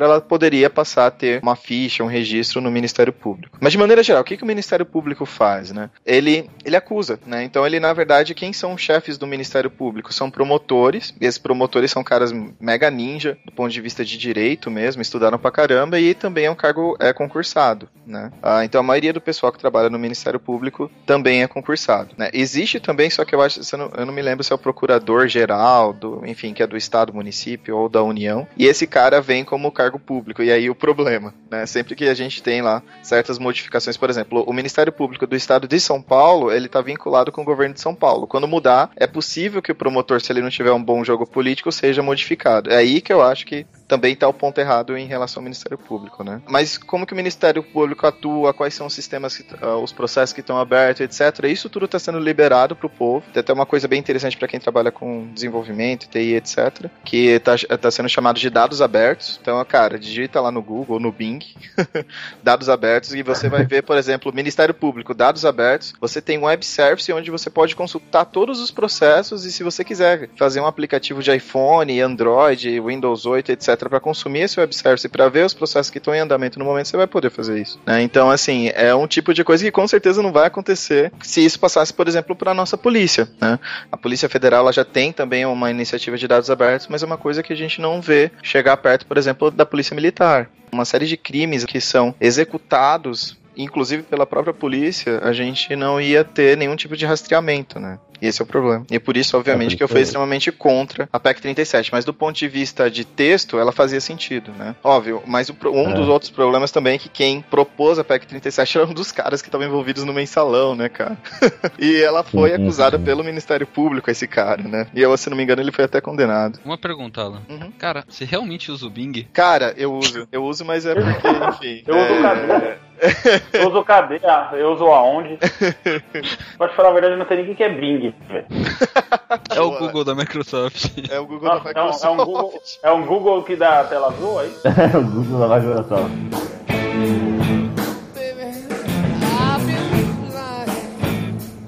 Ô Pi, você vai exercer o seu direito de tréplica? Não, não, que foi o que eu falei, assim, a questão é maior do que simplesmente o, texto da PEC, assim, né? que é um pouco do que o Alan explicou.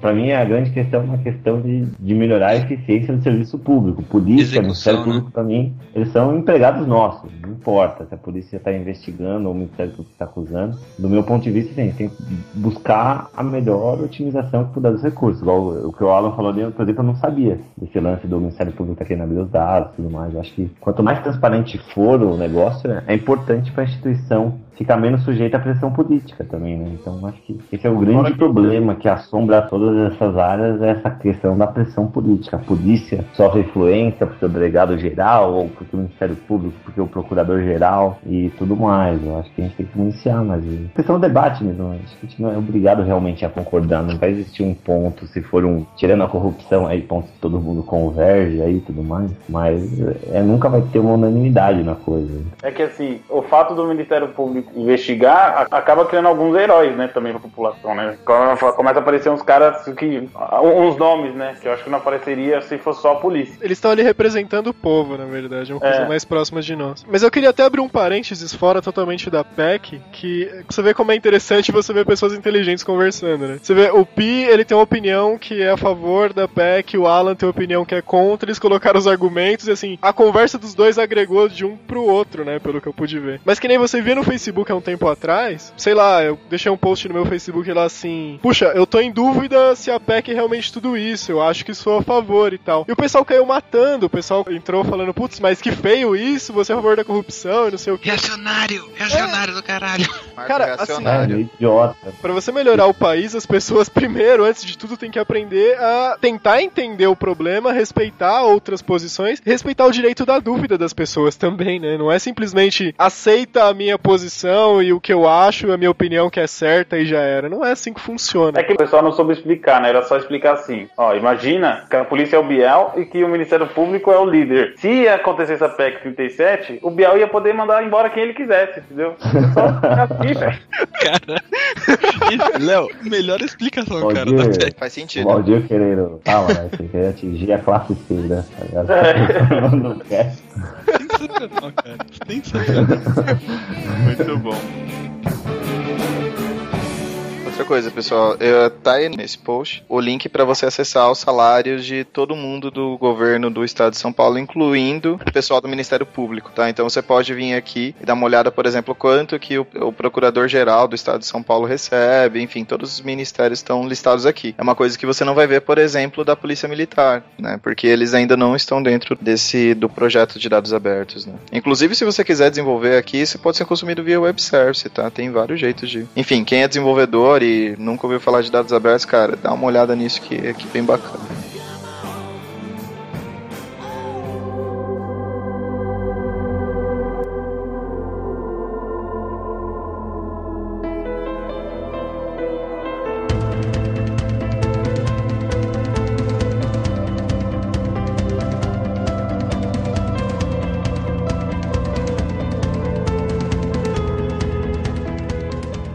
Tema que tá em pauta e que surgiu graças a essas manifestações também é a questão do plebiscito, né? Que deve acontecer aí daqui 90 dias, pelo que eu entendi, tem que surgir um projeto pra isso. A partir disso, ouvirás a voz do povo. Só que daí tá surgindo uma outra polêmica em cima disso, que o que seria melhor, né? Um plebiscito ou um referendo? Você sabe a diferença dos dois?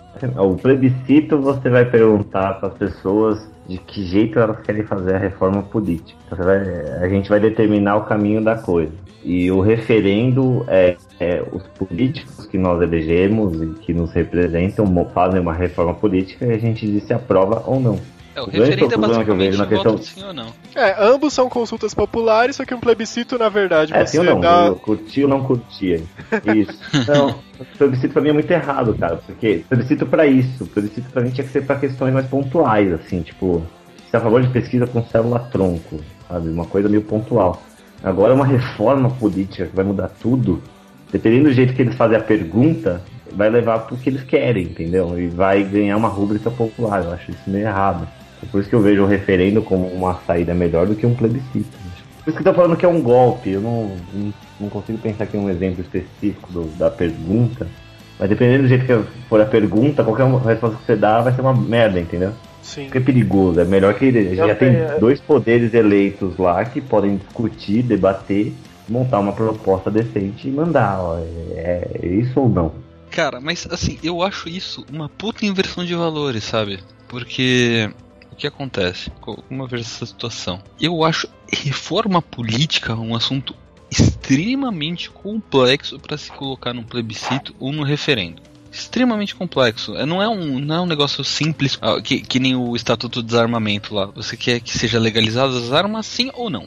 Beleza, o povo quer saber se, se o povo quer andar armado e dá a rúbrica dele. Mas nesse caso, cara, eu acho que assim, é, é invertido, porque teoricamente é um trabalho que os governantes deveriam fazer. Aliás, eles estudam para isso, eles sabem de política para isso, né? Eles estão trabalhando pra gente, eles querem empurrar pra gente o trabalho deles.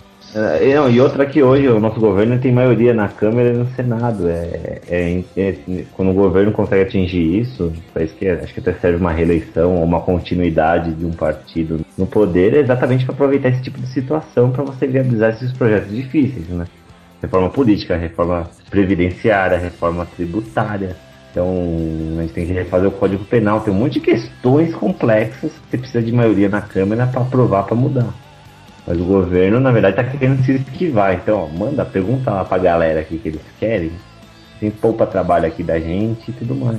Tô com medo, né, do, do que tá acontecendo. Então, sobre, sobre a reforma política, né? Eu não tinha pensado sobre isso até hoje. Na verdade, tinha pensado sobre várias reformas, né? Reforma tributária, reforma agrária, etc, né?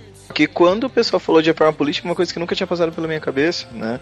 E eu comecei a achar que faz muito sentido certas coisas, por exemplo, voto distrital e etc. Exatamente por, por conta de começar a ler e entender um pouquinho mais como funciona em, em outros países, em um, em um modelo que poderia ser diferente do nosso, né? É, só, só num parêntese rápido, eu acho isso lindo, porque se você tem um político que representa determinada região ali, que é um grupo de pessoas, é muito mais fácil de você pressionar, acompanhar e saber o que tá acontecendo, né? Sim, exatamente, Você, é. sozinho, É uma coisa linda isso, assim, de, Sim. de se fazer. É porque é uma coisa até que a gente fala muito aqui também no, no QG Podcast, né? Fala, cara, você tem que se preocupar, você tem que. Cara, meu, a vida é um inferno, né? Nossa vida já é um inferno. E além de você ter que se preocupar com o seu universo de coisas, que já é uma coisa absurda, você tem que se preocupar também com política, etc. E é foda. Porque, assim, teoricamente, se fosse, por exemplo, isso que o, que o Pi falou é perfeito, né? Da questão do voto distrital. Cara, se tem uma pessoa que representa seus interesses, se essa pessoa votou contra alguma coisa que você acha que ele deveria ter votado a favor, pronto, é uma pessoa, sabe? Não é que você tem que se preocupar com todos os deputados e tem lá a galera fazendo merda na PEC, puta, a gente tem que ir pra rua toda vez, porque, cara, imagina se pra cada coisa que for votada, que for cada necessidade de, de voto no Congresso, a gente tiver que ir pra rua pra tentar fazer alguma coisa, sabe? Meu, que merda. Isso não meio que acontece já, porque assim, por exemplo, quando os caras vão votar pra vereador, que não é um cargo tão grande assim, os caras acabam votando pro cara do bairro, assim, né? O que nem você falou, o tiozinho da farmácia, ou. Não, já não acontece meio o cara entra lá e você já sabe o que o cara tá fazendo, mas o pessoal que não corre atrás. Você olhar friamente, outro dia a gente estava até conferindo exatamente isso. O- um vereador do Brooklyn, em tese, na verdade, ele é vereador de vários bairros. Assim. Não é que ele representa realmente aquilo. Isso é um. Hoje é um artifício de campanha. Olha, sou aqui do bairro, sou gente como a gente. Aí você vai lá, sai da zona sul da cidade, vai pra zona norte e vê uma plaquinha do cara. A graça de, de você mudar isso seria isso, assim. não- esse é o cara que é responsável por tal região, ponto.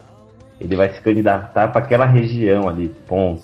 É, O que é interessante é isso, vai, vai trazer uma proximidade, tanto na questão da disputa, porque se esse cara não fez nada ali pelo seu bairro, ou ele vai disputar ali para outro bairro, ou ele perde o mandato dele. assim, dificulta a coisa pro cara. O cara vai ter que prestar muito mais conta e vai ser muito mais tangível para a população acompanhar o trabalho dele. Que é o que eu acho que hoje é o que é mais difícil hoje em termos de, de Sim, acompanhar a exatamente. galera do legislativo, né? Que é vereador, deputado estadual e federal. Sim. Então, porque assim, o, o que eu faço, né? Na verdade, a minha grande facilidade é que a maioria dos meus candidatos que estão, que estão aí fazendo alguma coisa, que foram eleitos, porque a maioria não foi eleita, é, os caras usam o Facebook, cara, eu sempre acompanho as coisas que os caras postam, né? Por exemplo, o Ricardo Young é, é o meu, meu vereador aqui em São Paulo, né? E assim, ele acompanhou bem, bem perto é, todas as questões.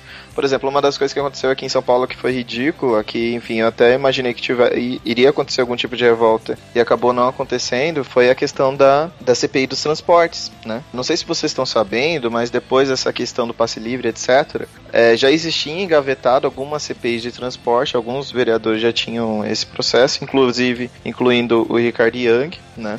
Só que durante esse processo entraram três propostas ao mesmo tempo, né, para votação. A proposta do Ricardo Young, uma proposta do, enfim, da base aliada do, do, do governo do PT aqui em São Paulo. Né? Então, assim, basicamente o que aconteceu? Co- Eram três muito parecidas e as três eram CPI dos transportes, com a diferença que as duas primeiras, né, enfim, que não era do Ricardo Young, tinham o objetivo de investigar os contratos com as operadoras de, de, de transporte público, né, porque, enfim, são pre- empresas terceirizadas que fazem serviço em São Paulo. Só que a proposta do Ricardo Young ia além, né, ele, além de verificar as contas dessas empresas, também ia ser reverificado todos os contratos, como as licitações foram feitas e qual era qualquer tipo de repasse que essas empresas faziam para qualquer pessoa ou qualquer partido político. E essa proposta dele foi, foi vetada. E quando o pessoal viu que existia essa proposta, na hora eles foram e votaram essa outra proposta que existia há muito mais tempo, que era do- da bancada, enfim, do- que não investigava essa relação de partido com as- as empresas que cuidam do transporte de São Paulo. Né? Então, assim, cara, eu achei que isso ia gerar uma puta revolta e, cara, não aconteceu nada. Sabe, tava em toda aquela movimentação, etc, não sei o que, e eles aprovaram. Eles falam, não, nós aprovamos uma mega CPI pra investigar, e na verdade não vai ser isso, né? O, o- o interesse da investigação vai ser totalmente deturpado, né? E na verdade o relator, que vai ser o relator da CPI, é um dos caras que teoricamente seria investigado na CPI do Ricardo Young. Que daí a gente entra muito parecido com aquela cena da tropa de elite lá, né? Chega o cara falando que vai instalar uma CPI, e o cara que é um dos caras que seria acusado quer ser o relator da CPI, né? que na verdade isso foi o que aconteceu de verdade na vida real aqui em São Paulo, né? Que é bem triste. Desabafa, hein?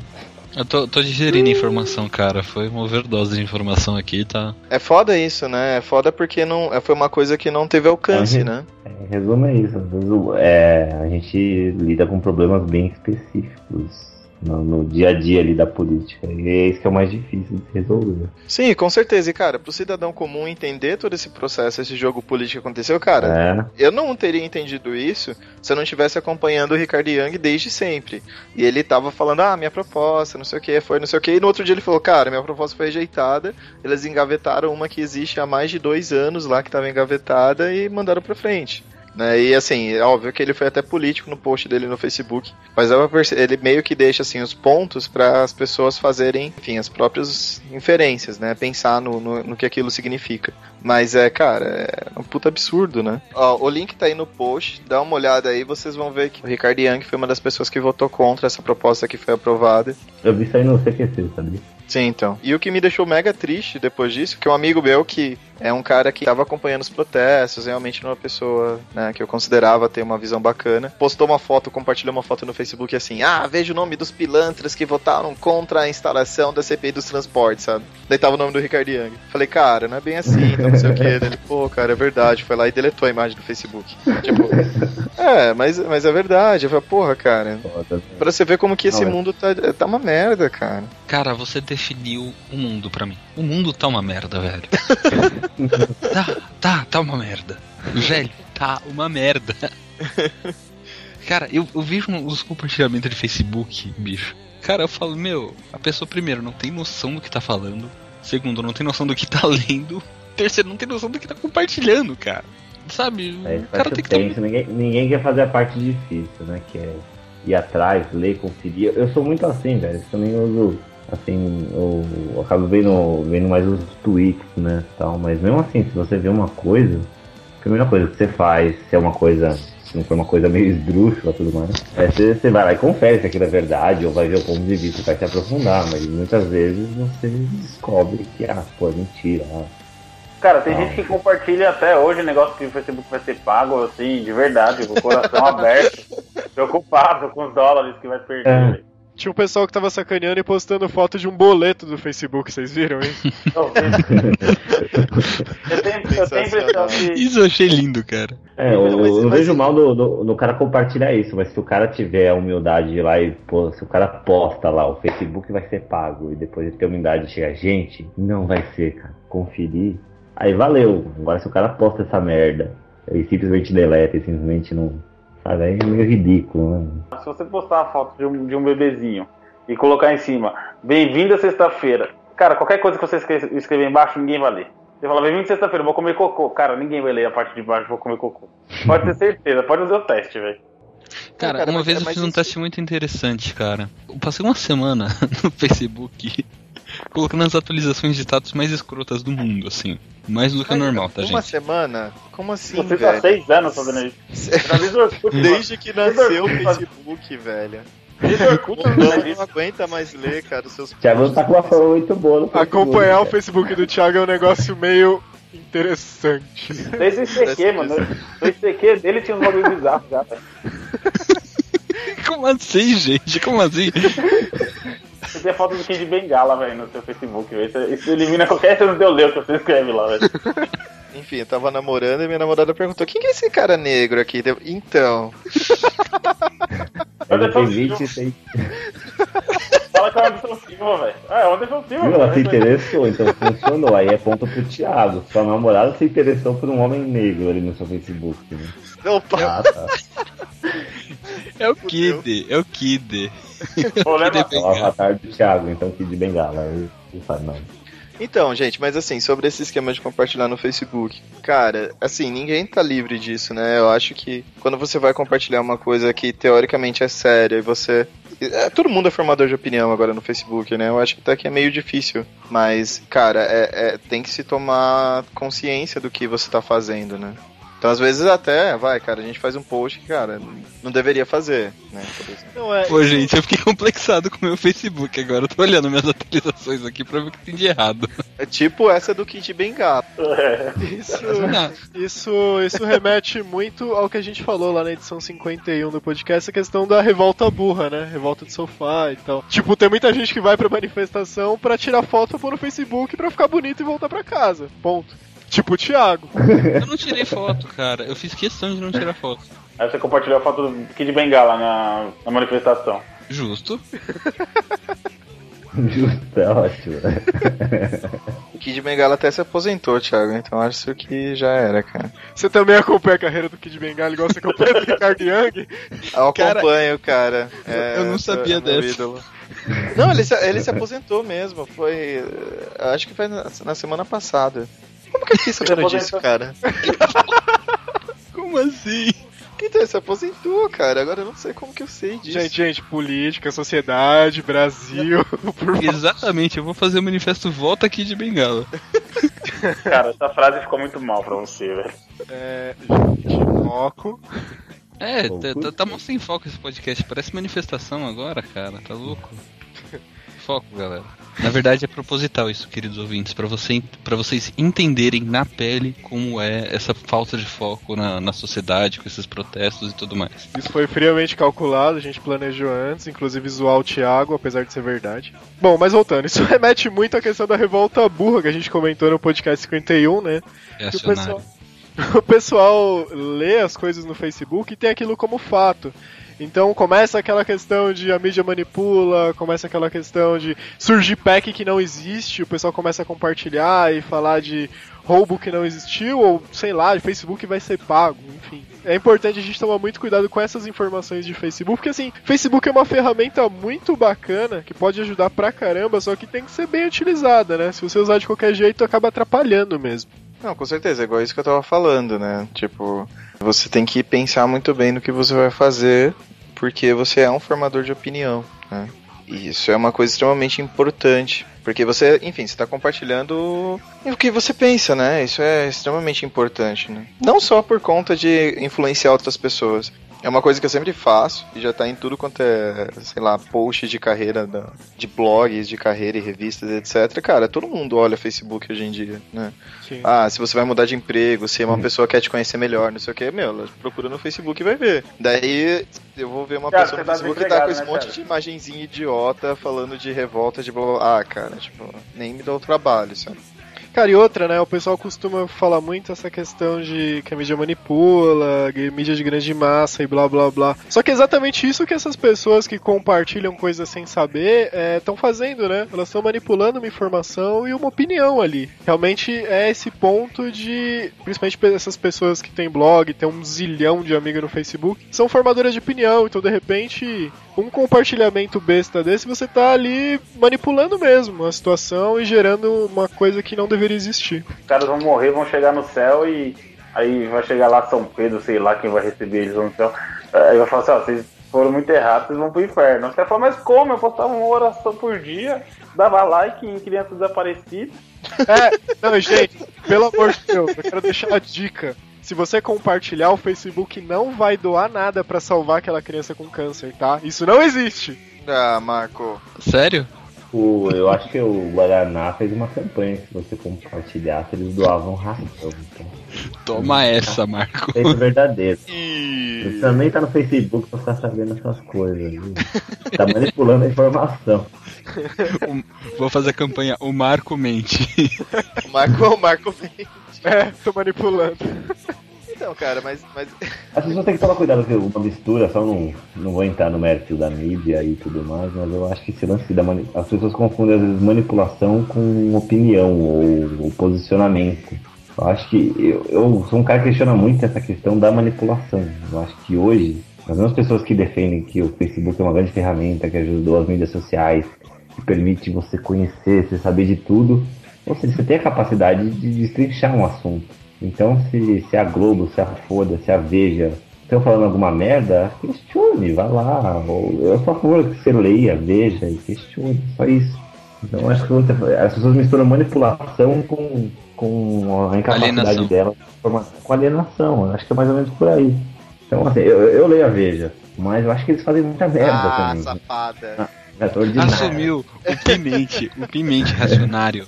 Racionário. E que nem, mas assim, você pega, você, você, lê a política, você lê a parte de política deles, é óbvio que você sabe que eles defendem o PSDB, são contra o PT, então não precisa ninguém vir falar isso mim. Eu já leio aquele conteúdo sabendo disso.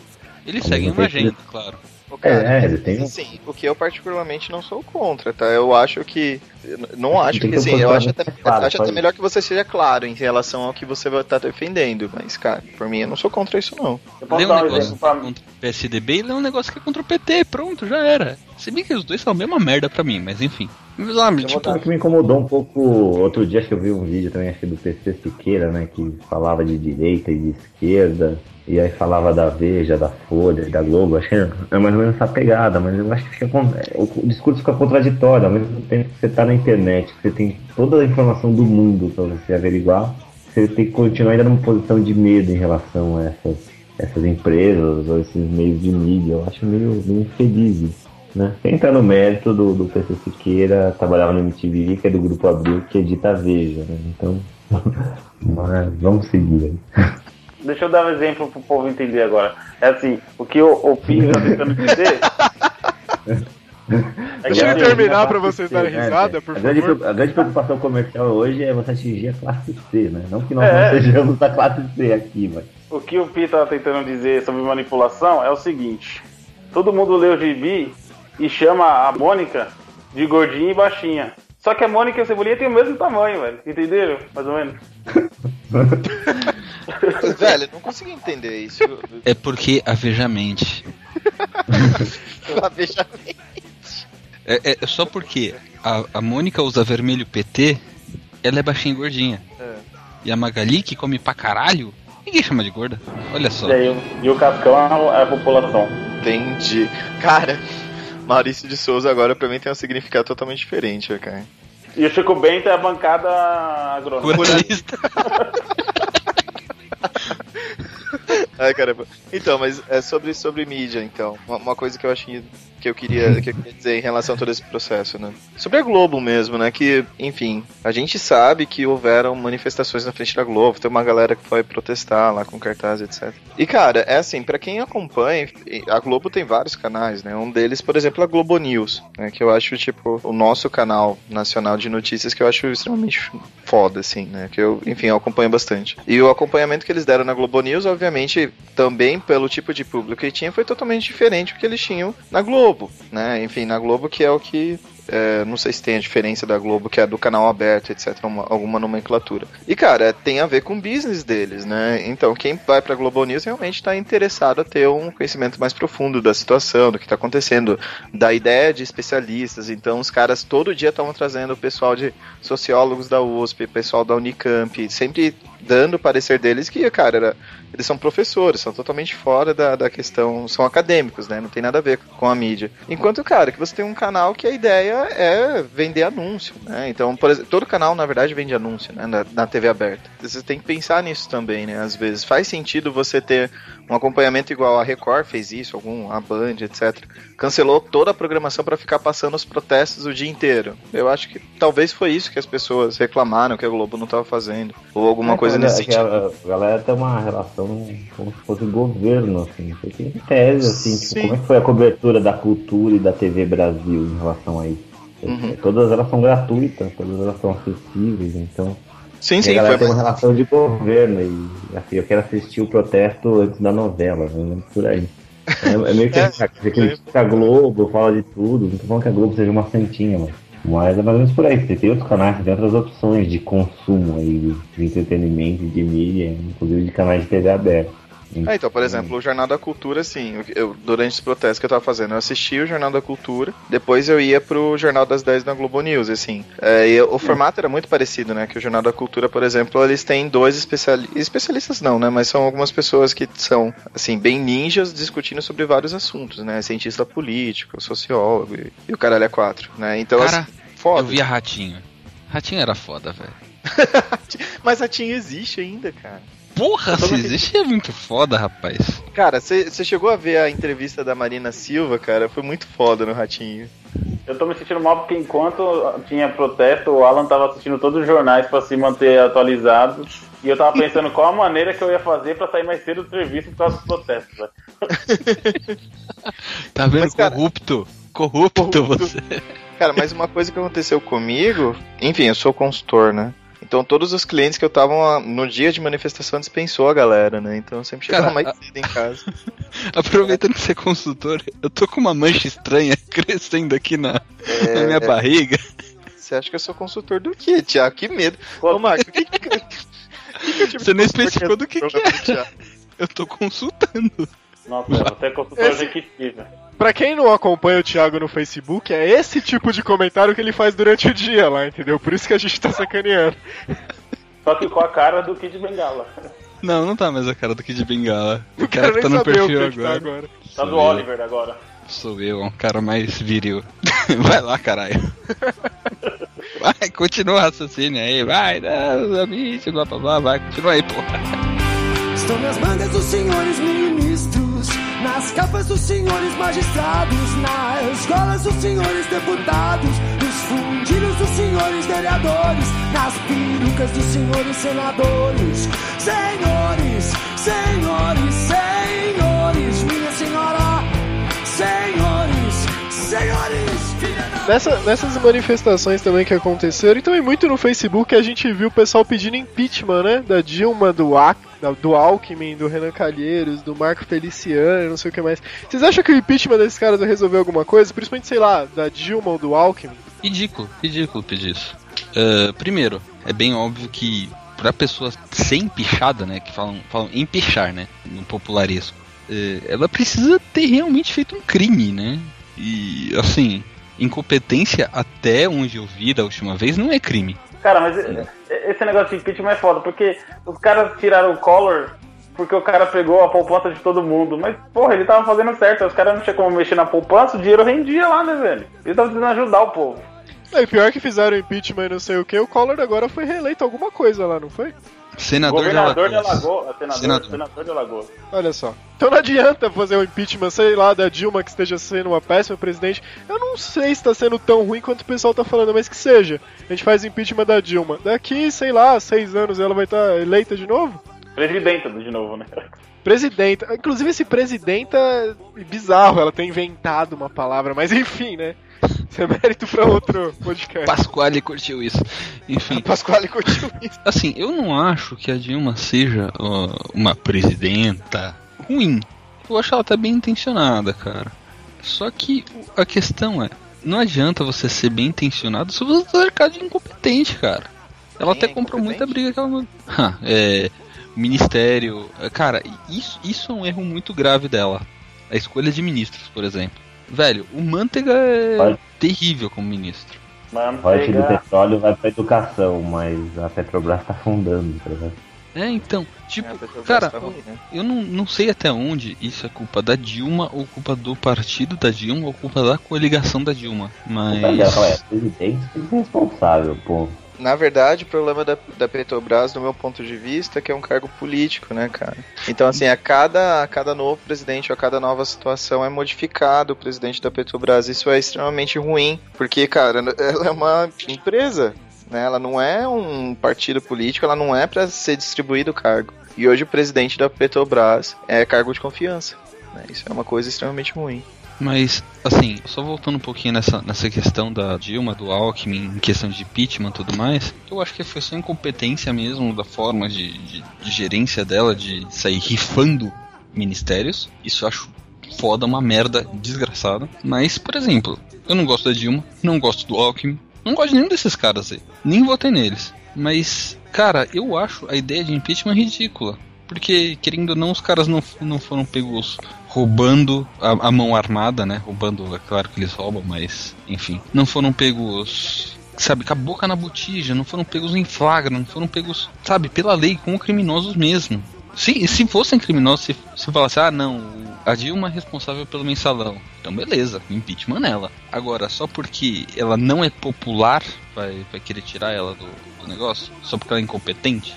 Não, né? Então, a minha visão sobre, sobre essa questão de, de impeachment, etc. Cara, isso daí é, é besteira. né? Eu, eu imagino isso, né? Imagina que, assim, enfim, você que tá ouvindo, qualquer um das pessoas que estão aqui no podcast e tal. Imagina que, cara, você é o presidente do país. Cara, você vai fazer as coisas. É, a gente não tem nem ideia das dificuldades e do trabalho e dos problemas que é. Por exemplo, tem uma coisa que eu recomendo pra caramba ler, pra quem, enfim, tem interesse por esse tipo de coisa, é ler os diários do Getúlio Vargas. São duas edições, é gigantesco, mas vai contar, assim, desde um momento um pouquinho antes, é, ele escrevia diariamente esse diário, né? enfim, Ah, diário, eu- né? Faz sentido. É, ah, mas enfim, né? Mas ele é bem, bem regrado, assim. É a escrita dele mesmo, contando a vida dele. Tem vários assuntos pessoais, inclusive a questão de, é, de ter uma amante mesmo. Então ele escreve tudo isso. Quando ele começa a ficar um pouquinho pior de saúde no final da vida, é quando ele acaba de se suicidando, etc. E cara, é um inferno. Pra quem tem interesse de entender um pouco o que seria ser presidente, sabe, as pressões que ele sofre e a questão de ah, o Congresso e não sei o que, nanana. Então assim, cara, vale muito a pena ler porque assim, você vê um cara muito frustrado com a política, porque realmente ele tem uma visão de país, se você olhar do ponto de vista histórico, vão ter vários historiadores que vão destruir Getúlio Vargas, né? Porque falar, cara, ele tinha uma visão totalmente distorcida e ele era meio aquele cara que, cara, deixa na minha mão que eu resolvo os problemas, sabe? Tem muita gente, eu, inclusive, no trabalho era muito assim, hoje em dia eu aprendi que não adianta muito ser desse jeito, né? Mas ele era desse jeito e quando ele acaba se suicidando, ele tava totalmente desencanado de tudo, né? Desencanado do governo, da política, da vida, né? De amor, etc. E, enfim, o cara se matou.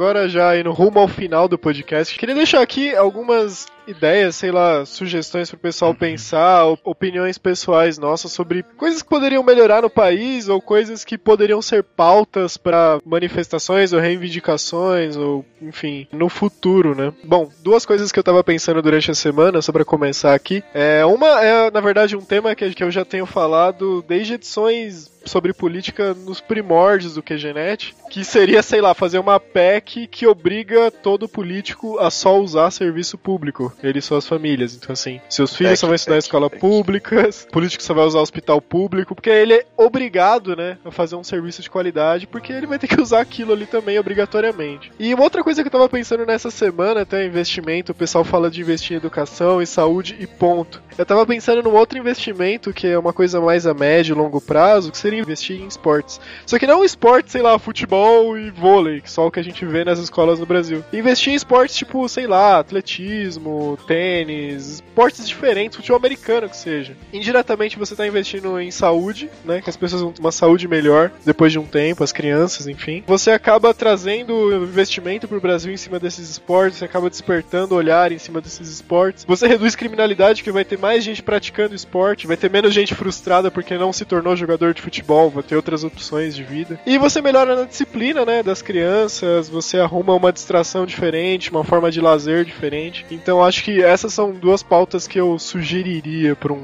Brasil melhor. E aí, o que, que vocês têm de ideia aí? Uma pergunta. E se a gente importasse atletas de Cuba? Cara, eu gostei dessa ideia. Deu Castro, meu. Ressuscita o cara.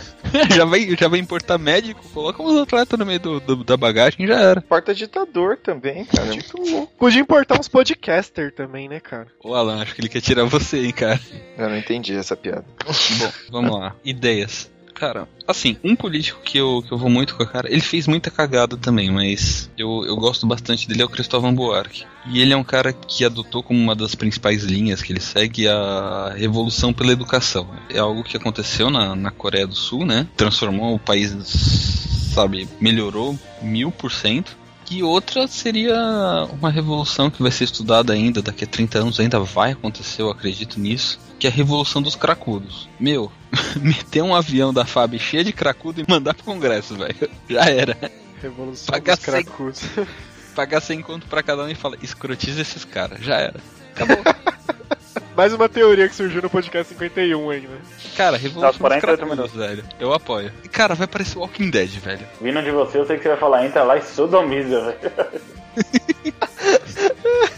E é isso aí. E eu apoio também que a gente tenha um, um- um podcast eh, falando sobre isso daqui a um tempinho mais, porque, porra, o 51 já causou todas aquelas manifestações. Imagina esse, imagina o próximo. Apocalipse Maia, velho. Ô, cara. Você tá um pouco atrasado, tipo uns seis meses, Marco. Capuz Ninja menos Pintocóptero, bicho. Nunca é tarde, cara.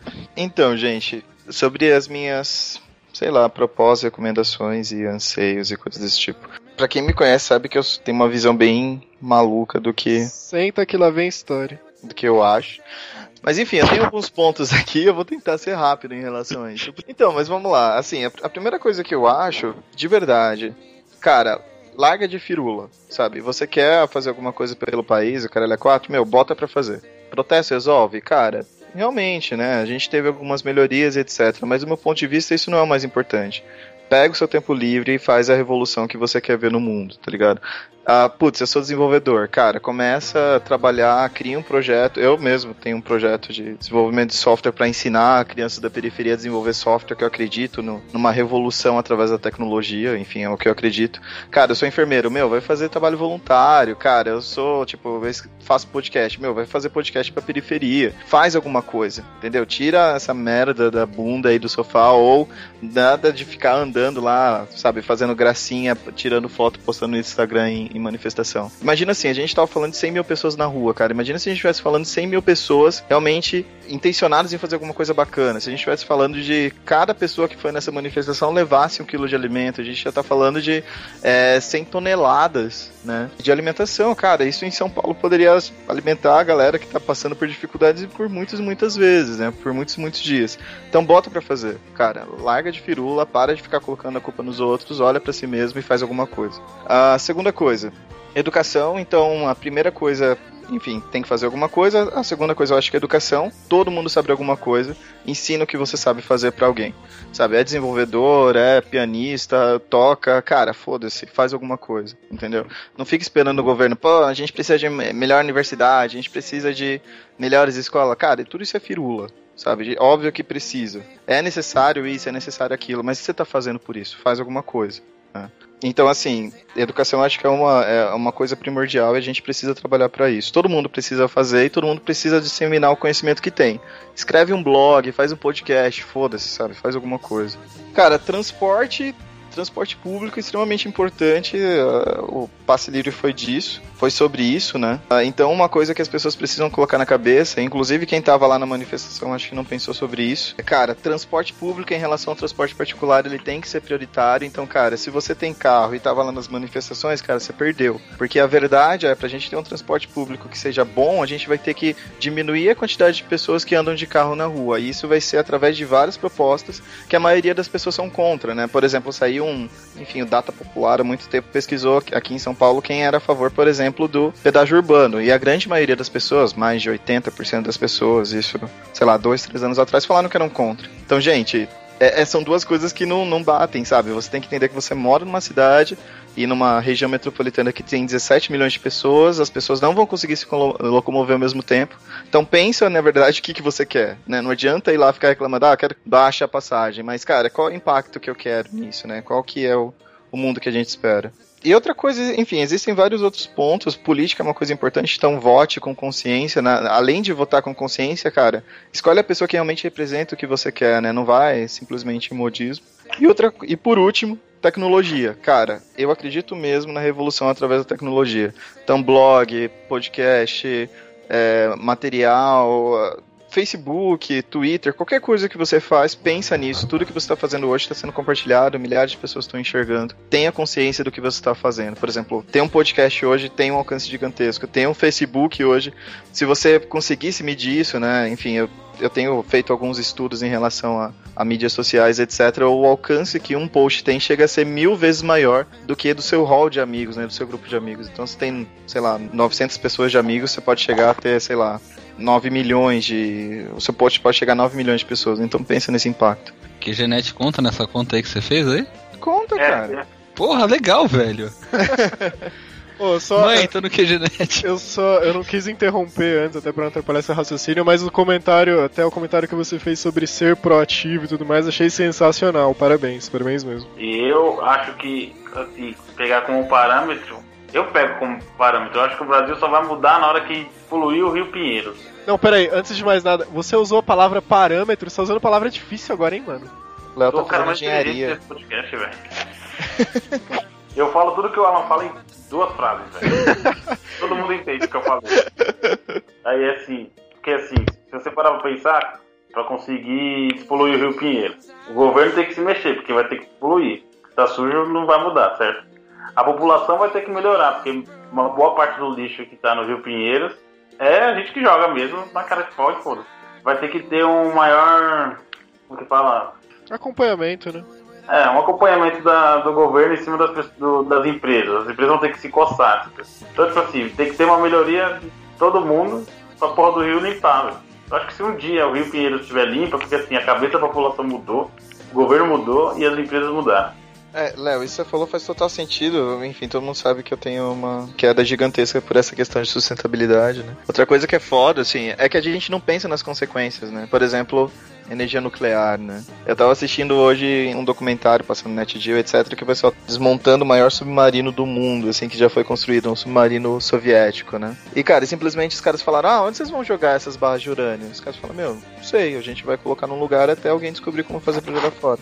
Porque não dá pro jogar fora. É, exatamente isso. E, e o que aconteceu com o Rio Pinheiros talvez fosse alguma coisa nesse sentido. A gente faz as coisas sem pensar nas consequências, né? E não vai mudar, né? Uma vez eu morei num lugar que alagava, né? Aí o cara, tipo, de manhã pegou e jogou o sofá no, no rio, né? No córrego que tinha lá. Aí de tarde choveu, o sofá voltou pra dentro da casa do cara com a água. E assim, tipo, depois de dois meses bom. a gente. Depois de dois meses a gente via o cara jogando lixo de novo no rio, entendeu? Tipo, não muda, entendeu? É, não, acho que a primeira coisa, acho que da, da manifestação um saldo positivo e para melhorar o país em si, eu acho que é conversar, meu, dialogar. Uma das coisas que eu mais curti nessas manifestações todas foi que o assunto foi para todo tipo de mesa, cara.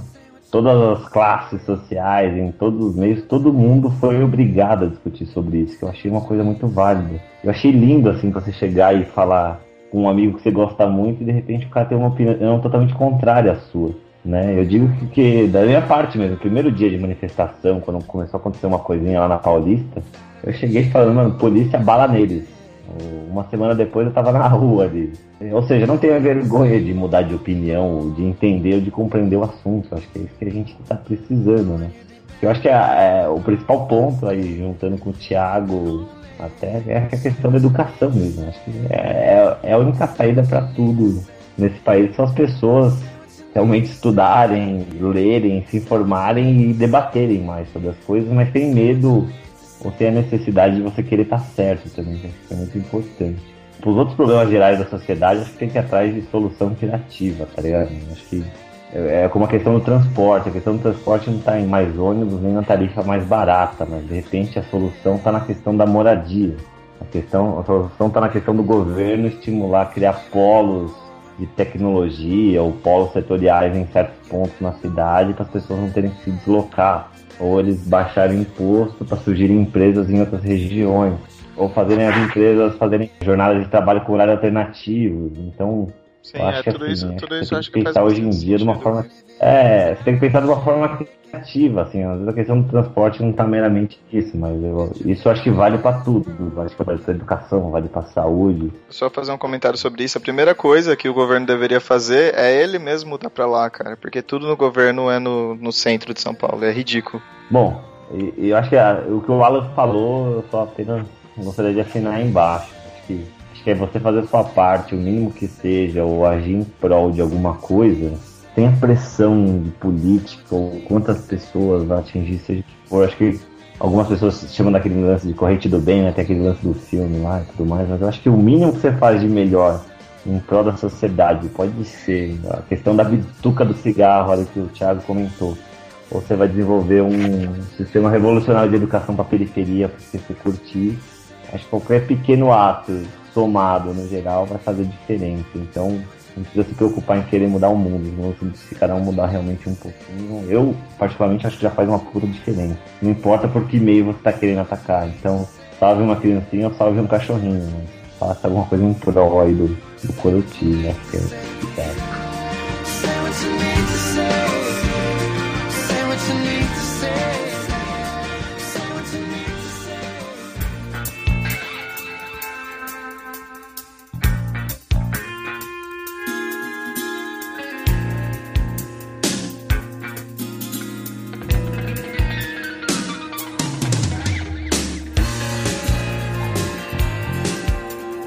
É isso aí, queria terminar dizendo que tenham pra vocês que questionar não é errado, questionem, pensem nessas causas, que é muito importante, a gente tá num momento importante e, enfim, de repente agora vai, né? É, tem um monte de link interessante lá em qgnet.com.br sobre o que a gente falou nessa edição, passem lá, dê uma olhada. Aproveitem pra deixar um comentário, é importante o feedback de vocês pra gente. Fica a dica também para curtir nossa fanpage no Facebook, apesar de tudo, facebook.com.br e e-mails para contato@qgnet.com.br. É isso aí, obrigado, boas manifestações para todo mundo. Espero que a gente tenha contribuído com a sociedade de alguma forma, que esse podcast seja produtivo para vocês, que tenha pelo menos trazido uma reflexão, né, para todo mundo. Ô Marco, o preconceito começa no QG. hein? Por que, que QG tem Facebook, que é de uma classe mais alta, mas não tem Orkut, velho? Precisa chegar na classe mais baixa. Não, mas tem pouco. O QGNet tem comunidade no Orkut também. Só procurar. Então, No Google Mais tem? Eu tô no Google Mais, velho. Tem que ter no Google Mais. É, eu tô usando o Pinterest, Marco. Cadê? Tá usando o que, velho? Pinterest, eu também uso, é legal. Cara, você usa Bing, você não tem meu respeito. Eu editei QGNet do Bing e não veio nada. Deixa eu ver aqui o que aparece no Bing. Ah, caramba, então é isso. Até a próxima edição do QG Podcast. Abraço pra todo mundo. Galera, o cara usa Bing, velho. Cara, deu certo aqui, QGNet. Só que ele falou, você quis dizer Kinect? Eu quis dizer kitnet. eu, eu, Você eu, dizer eu, Kinect? eu, eu, eu procurei no Big que era presidente do Brasil, voltou Dom Pedro pra mim. Me redirecionou pro KD aqui, velho. Do- Uma onde?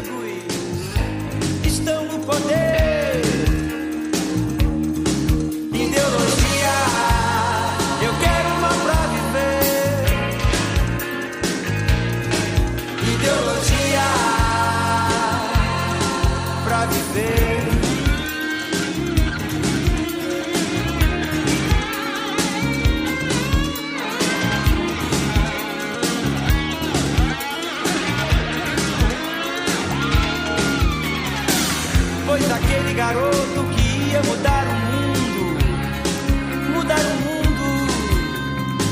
Agora assiste a tudo em cima do muro, em cima do muro, meus heróis.